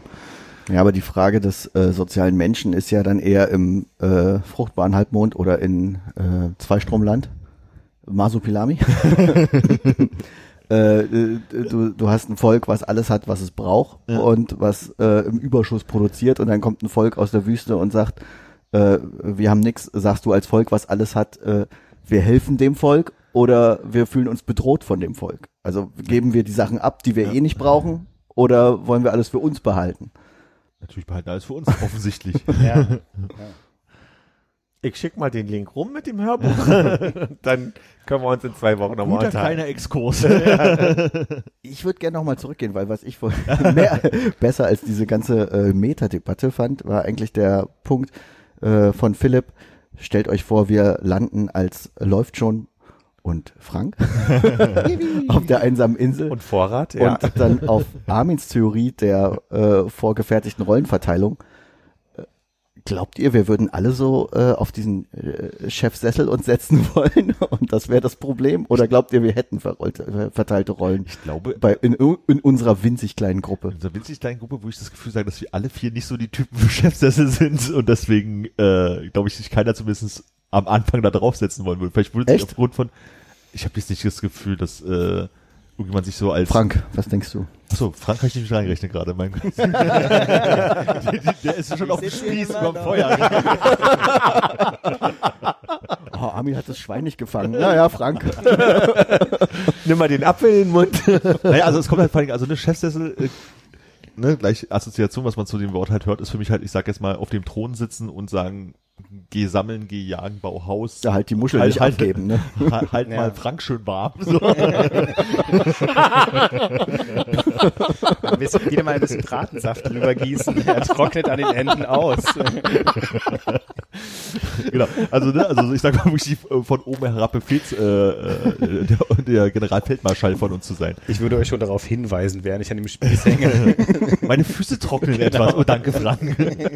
Als ob den Generalfeldmarschall sozusagen, den würde bei uns, also hätte ich Das heißt, du würdest sagen, oh danke Frank, du würdest nicht sagen, Philipp, Fra Frank feucht machen. Naja, also, nee, ich glaube, das wäre eher so von wegen, wenn ich nicht gerade dabei bin, irgendwie die Hütte zusammenzuschlagen und sage, ich habe gerade jetzt hier mit den Nägeln und den Hämmern genug zu tun, dass dieses Ding steht, könntest du vielleicht mal Frank die Füße nass machen? Ja. Andere Frage, wer ist denn prädestiniert, die Hütte zusammenzuschlagen? Weil wir wissen ja, dass Philipp großen äh, Ansporn hat, mit handwerklich aktiv zu sein. ich glaube, ich, also jetzt mal ohne Mist, also da- dadurch, dass wir, also mein Gefühl sagt, keiner von uns wäre derjenige, der sagt, so ich übernehme jetzt mal die Chefrolle. Nicht, dass sich das nach Monaten nicht rauskristallisieren könnte, aber Anhieb wäre von meinem Gefühl her keiner bei uns derjenige, der den Chef macht. Und die Hütte wäre, glaube ich, dass vier Leute da sitzen und sagen so, wir haben alle schon mal unterschiedliche handwerkliche Sachen gemacht, wir sind da alle nicht gut drin, lass unser geballtes Nicht-Können zusammenwerfen und vielleicht steht dieses Ding am Ende Echt, glaubst du sogar. nicht, dass wir uns beim Hüttenbauen streiten und sagen, ey, lass mich doch in Ruhe, ich baue jetzt meine eigene Hütte. Also ich glaube, dass, äh, wenn wir erstmal sagen, wir brauchen eine Hütte, würden wir erstmal zu viel zusammenarbeiten. Und da würde, ja, das stimmt. Und dann würde vielleicht einer sagen, ah, ich habe ich hab eine Idee, ich würde die mal vorschlagen und dann. Ich lass mal Frank, bevor ich auflöse. Ich Aber wollte erstmal sagen, dass wir vielleicht die Hütte zu fünf bauen. Im, im, im, Im Normalfall baut man erst die Hütte und macht dann das Essen und nicht umgekehrt. aber wir brauchen doch Energie. ist aber bei uns praktisch, haben wir ein paar Hände, die, äh, die uns später auch ernähren. Hol mal ein paar Kokosnüsse, vielleicht lassen wir dich dann noch ein bisschen mit Hütte bauen. okay, Hannes baut seine Hütte aus Kokosnüssen. Ich würde sagen, er kommt nicht ganz Das nach vorne die Energie. Und Ja. wer macht die Hufgeräusche? Du musst eine Pause machen. Geht's rein. Das ist gerade so gut. Oh, warte kurz. Nicht schon wieder in das Aber Frank, was wolltest du sagen? Nee, ich glaube, dass wir alle irgendwie äh, alt genug sind und irgendwie sch- relativ schnell rausfinden oder weil man sich auch schon eine Weile kennt, wissen, was die Leute alle so können. Also ich, sind wir mal Realisten, irgendwie Armin und ich würden jetzt selber nicht entscheiden, wir gehen heute auf Jagd und versuchen mit Pfeil und Bogen irgendwie Vögel vom Himmel zu schießen. Ihr würdet aber sicher auch nicht auf die Idee kommen, zu sagen, ihr geht jetzt mal bitte jagen. So. Also ich glaube, dass in so einer Konstellation mit jetzt vier oder fünf Leuten wäre nur Erstmal fünf. Hannes ist auch Wurscht, der liegt am Strand, macht Hufgeräusche, Hannes ist Wurscht, wer jagen geht. So. Hannes du würde, mit, Kokosnüsse bringst, ja. Hannes würde mit Frank jagen gehen und dann zurückkommen. Mit Frank zum Beispiel und sagt so, gab einen Jagdunfall. Oh Gott, ist doch mal wieder jetzt schön vorbeizukommen, ne? Frank ja. Also es gab ein Beispiel von äh, vier Jungs, die, ich glaube, im Jahr äh, um, um sind es vier. Immer sind es vier. Der fünfte hat es nicht geschafft. ja. es, waren, es waren in der Tat vier Jungs, die um 1960 äh, auf irgendwo bei Französisch-Polynesien auf einer, auf einer Insel äh, gelandet sind. Und die wurden zwei oder drei Jahre von einem Kapitän später, äh, ach, vielleicht war das auch ein Jahr später, ich weiß es nicht. Ja, die wurden, die haben erstmal sich organisiert. Und das, was bei denen passiert ist, deswegen überlege ich, ob die Frage überhaupt unsere Frage in dem Moment wäre, wer der Chef ist, sondern die Frage wäre ja eher, was gibt's denn alle zu tun? Irgendwann müssen wir ja auch schlafen. Ja, meine wir, Frage wir brauchen ja auch so ein wer bisschen. übernimmt welche Rolle bei uns. Äh, Aber genau das meine ich. Also quasi, was gibt's denn erstmal an Aufgaben? Wir werden ja neben dem, dass wir überleben müssen und ein Haus bauen und ähm, jagen müssen und, und so weiter, ähm, werden wir ja auch irgendwie einen Plan haben müssen, weiß ich nicht, mit Stein groß SOS an den Strand zu, zu schreiben oder irgendwie, es braucht jemanden, der Tag und Nacht guckt, fährt ein Schiff vorbei, kriegen wir irgendwie die Aufmerksamkeit auf uns? Ähm, ja, Armin und ich, können- wir können schön durchschlafen. Warte mal. Kann sein, dass der letzte Nacht ein Boot war. Bin mir nicht sicher. Vielleicht Nicht guckt Wache, nächste Nacht mal jemand Nicht anders. jagen? Wir haben zwei Leute zur Verpflegung. Also, also ich würde die Flagge für unsere Insel machen. und deswegen wirst du in Woche zwei gegessen, Armin. Merk schon. Du brauchst eine Woche, um die Flagge zu machen. Ich kann Dinge tragen. Ich habe Geld entworfen. Spinnst du? Das Nummernschildsystem für unsere Automobile ist auch klar. Eins. Letzte Woche gerade Laminat verlegt. Also wenn ihr eine Hütte mit Laminatboden haben wollt, überlegt euch bitte, wer an den, an den, auf den Spieß kommt. Ich sehe uns vor allen Dingen dann schon zu viert oder zu fünft am Strand stehen. Irgendjemand hat das SOS da hingelegt und auf jeden Fall die anderen drei oder vier sagen, Du hast die Punkte vergessen. was ist denn das für ein S? Das sieht ja aus wie ein Z oder was auch immer. Also es gibt dann irgendwelche Diskussionen so auf, auf dem Ja. Niveau.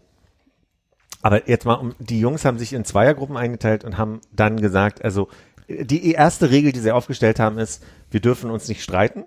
Und die zweite, also, und sie haben das so organisiert, wenn zwei sich in die Haare gekriegt ha haben, dann wurden die auf die verschiedenen Ecken der Insel geschickt, um mal wieder runterzukommen, weil klar war, wenn wir uns hier streiten, dann funktionieren wir nicht so. Und dann hatten die halt so Zweierrollen, wo sie gesagt haben, also die einen kümmern sich, ähm, die- die hatten so Schichtsystem eingebaut, ne? Die, die schlafen dürfen, müssen aber tagsüber kochen und die, die äh, nicht schlafen dürfen, die bauen tagsüber das Haus oder so. Also Ja. so, so ging das dann. Also ich glaube, es brauchte dann eher ein System, was dazu geführt hat, dass all die Bedingungen, die nötig waren, erfüllt wurden. Und das war sehr egal, äh, ega- egalitär. Also so meine ich damit so sehr gleich am Ende wieder so. Ich sehe uns nämlich schon, wir sind da gelandet. Dann finden wir noch in irgendeinem so eine Rucksack, der angespielt wurde, ne- ein Buch und einen Stift. Und dann würden wir erstmal sagen, wir machen jetzt erstmal eine Liste, was wir alles brauchen. Ich glaube, so würde ich uns einschätzen. Du, das Buch würde ich Konrad geben und der macht das System. Und ich glaube, wir würden diese Rollen, die wir hier, dadurch, dass wir in diesem Alltag leben und die uns also jetzt nicht nur dadurch bedingen, dass wir Dynamiken entwickeln, wenn wir uns sehen, sondern ja auch haben, dadurch, dass wir hier in Berlin leben, im Job arbeiten und so weiter, das würden wir sehr schnell ablegen. Ich glaube, wir würden da sehr schnell sehr andere Menschen werden. Und äh, sehr anders miteinander funktionieren. Und das, das, oh Gott, wir werden schlank sein. wir werden uns anders. Und braun. An, wir werden. Also kommt drauf an, wo die Insel ist. Wo ist eigentlich diese Insel? Hat jemand an Sonnencreme gedacht? Oh nein. Kanada. Das ist auch schön warm. Gerade, ja. Oh, das glaube ich, das wäre das Allerschlimmste für uns. Ich meine, auf so einer Südseeinsel, wo man sagt, da kann man nachts zur Not auch draußen schla schlafen und ich lege mir ein Palmblatt über den Kopf. Wenn wir wirklich irgendwo ein Haus bauen müssten, was uns vor Kälte schützt, da würde ich wirklich sagen, ich gebe uns nicht viel Chance. Aber ich glaube, auch das ist dann, ich habe neulich diese, diesen Typen wieder gesehen, der sich selbst diese mitten im Schnee in der Walachei in, in Schweden ein Haus baut und morgens da halt irgendwie losgeht und im, im, im ähm, weil er nicht anders kann und muss, im Fluss kurz badet ne? und, und duscht. Und ich glaube, das sind so Sachen, das sind Sachen, an die werden wir uns gewöhnen. Ganz schnell, weil es gar nicht anders geht. So, Erfroren ne? ist erfroren, ja. Ja. Ich, ich, einfach, ich finde einfach die, das Gedankenspiel ganz schön, auch die Vorstellung, wie wir versuchen, ne, so der erste Abend, lass mal ein Feuer machen und vier Stadttrottel da stehen und alle müssen irgendwas aneinander reiben, bis es glüht und Ja, dann, ja, du hast ja eine Brille. dann müssen wir es aber tagsüber anfangen. Ja, ja. Dann Die Sonne scheint. scheint. Warum hast du nicht vorher schon mal an die Brille getan? Hätte man tagsüber schon mal das Feuer machen können. Also ich glaube, meine größte Sorge wäre eher die, die fehlende botanische Kunde. So diese, was ist giftig, was ist nicht giftig so und was können wir am nächsten Jahr Ist pflanzen das jetzt oder Hopfen oder nicht? so. Frank, guck mal, Brombeeren. Dann die Frage, wenn er die gegessen hat und Kommt gut war, können wir ihn dann noch Grill. essen. ja. finde das Ja, Timing auch selten, selten äh, schlecht, dass wir jetzt alle auf einer einsamen Insel sind, wo äh, Hannes gerade sein Boot verloren hat. eine Woche früher, eine verdammte Woche früher. Hätten wir einfach nur in den Keller gehen auf der Keller. Insel. Wir ja und Hannes mit, Keller egal, sind wo auf der, auf der Insel gestrandet. Wie kommt Hannes Keller, Keller auf diese Insel? Aber die Idee ist so schön, dass du die letzten zehn Jahre diese Boot überall mit dir hast. Weil du weißt ja nie. Ne? Könnte ja jederzeit der Anruf kommen. Ja, auch spannend. Würden wir dann irgendwann an den Modus kommen und sagen, komm, ey, wir halten es hier nicht mehr aus, lass uns mal so eine irgendwas Schiffartiges, Floßartiges bauen? Oder ob wir alle Realisten sind und sagen so, also wir haben jetzt in den letzten Jahren sehr viel äh, gelernt, wir haben uns hier unsere Häuser hingebaut, wir haben irgendwie unsere äh, Fred Feuerstein Mobile und so, aber ein Boot, was schwimmt, Also, Frank hat schon mal ein Boot gesteuert. ja, das Steuern ist, glaube ich, das, wo man Hannes hatte schon mal Übung Boot. Ich finde, wir sind ja auf jeden Fall die Bootexperten. Hey, Nichts, was ich nicht lernen könnte. Ich war letztes Jahr in Bozen. Ich war schon mal im botanischen Garten. Und ich denke, das ist ein guter Punkt, um mal Schluss zu machen für heute. du musst dringend auf Toilette, oder? Ich muss wirklich jetzt auf Toilette. Trink mal noch ein Stück.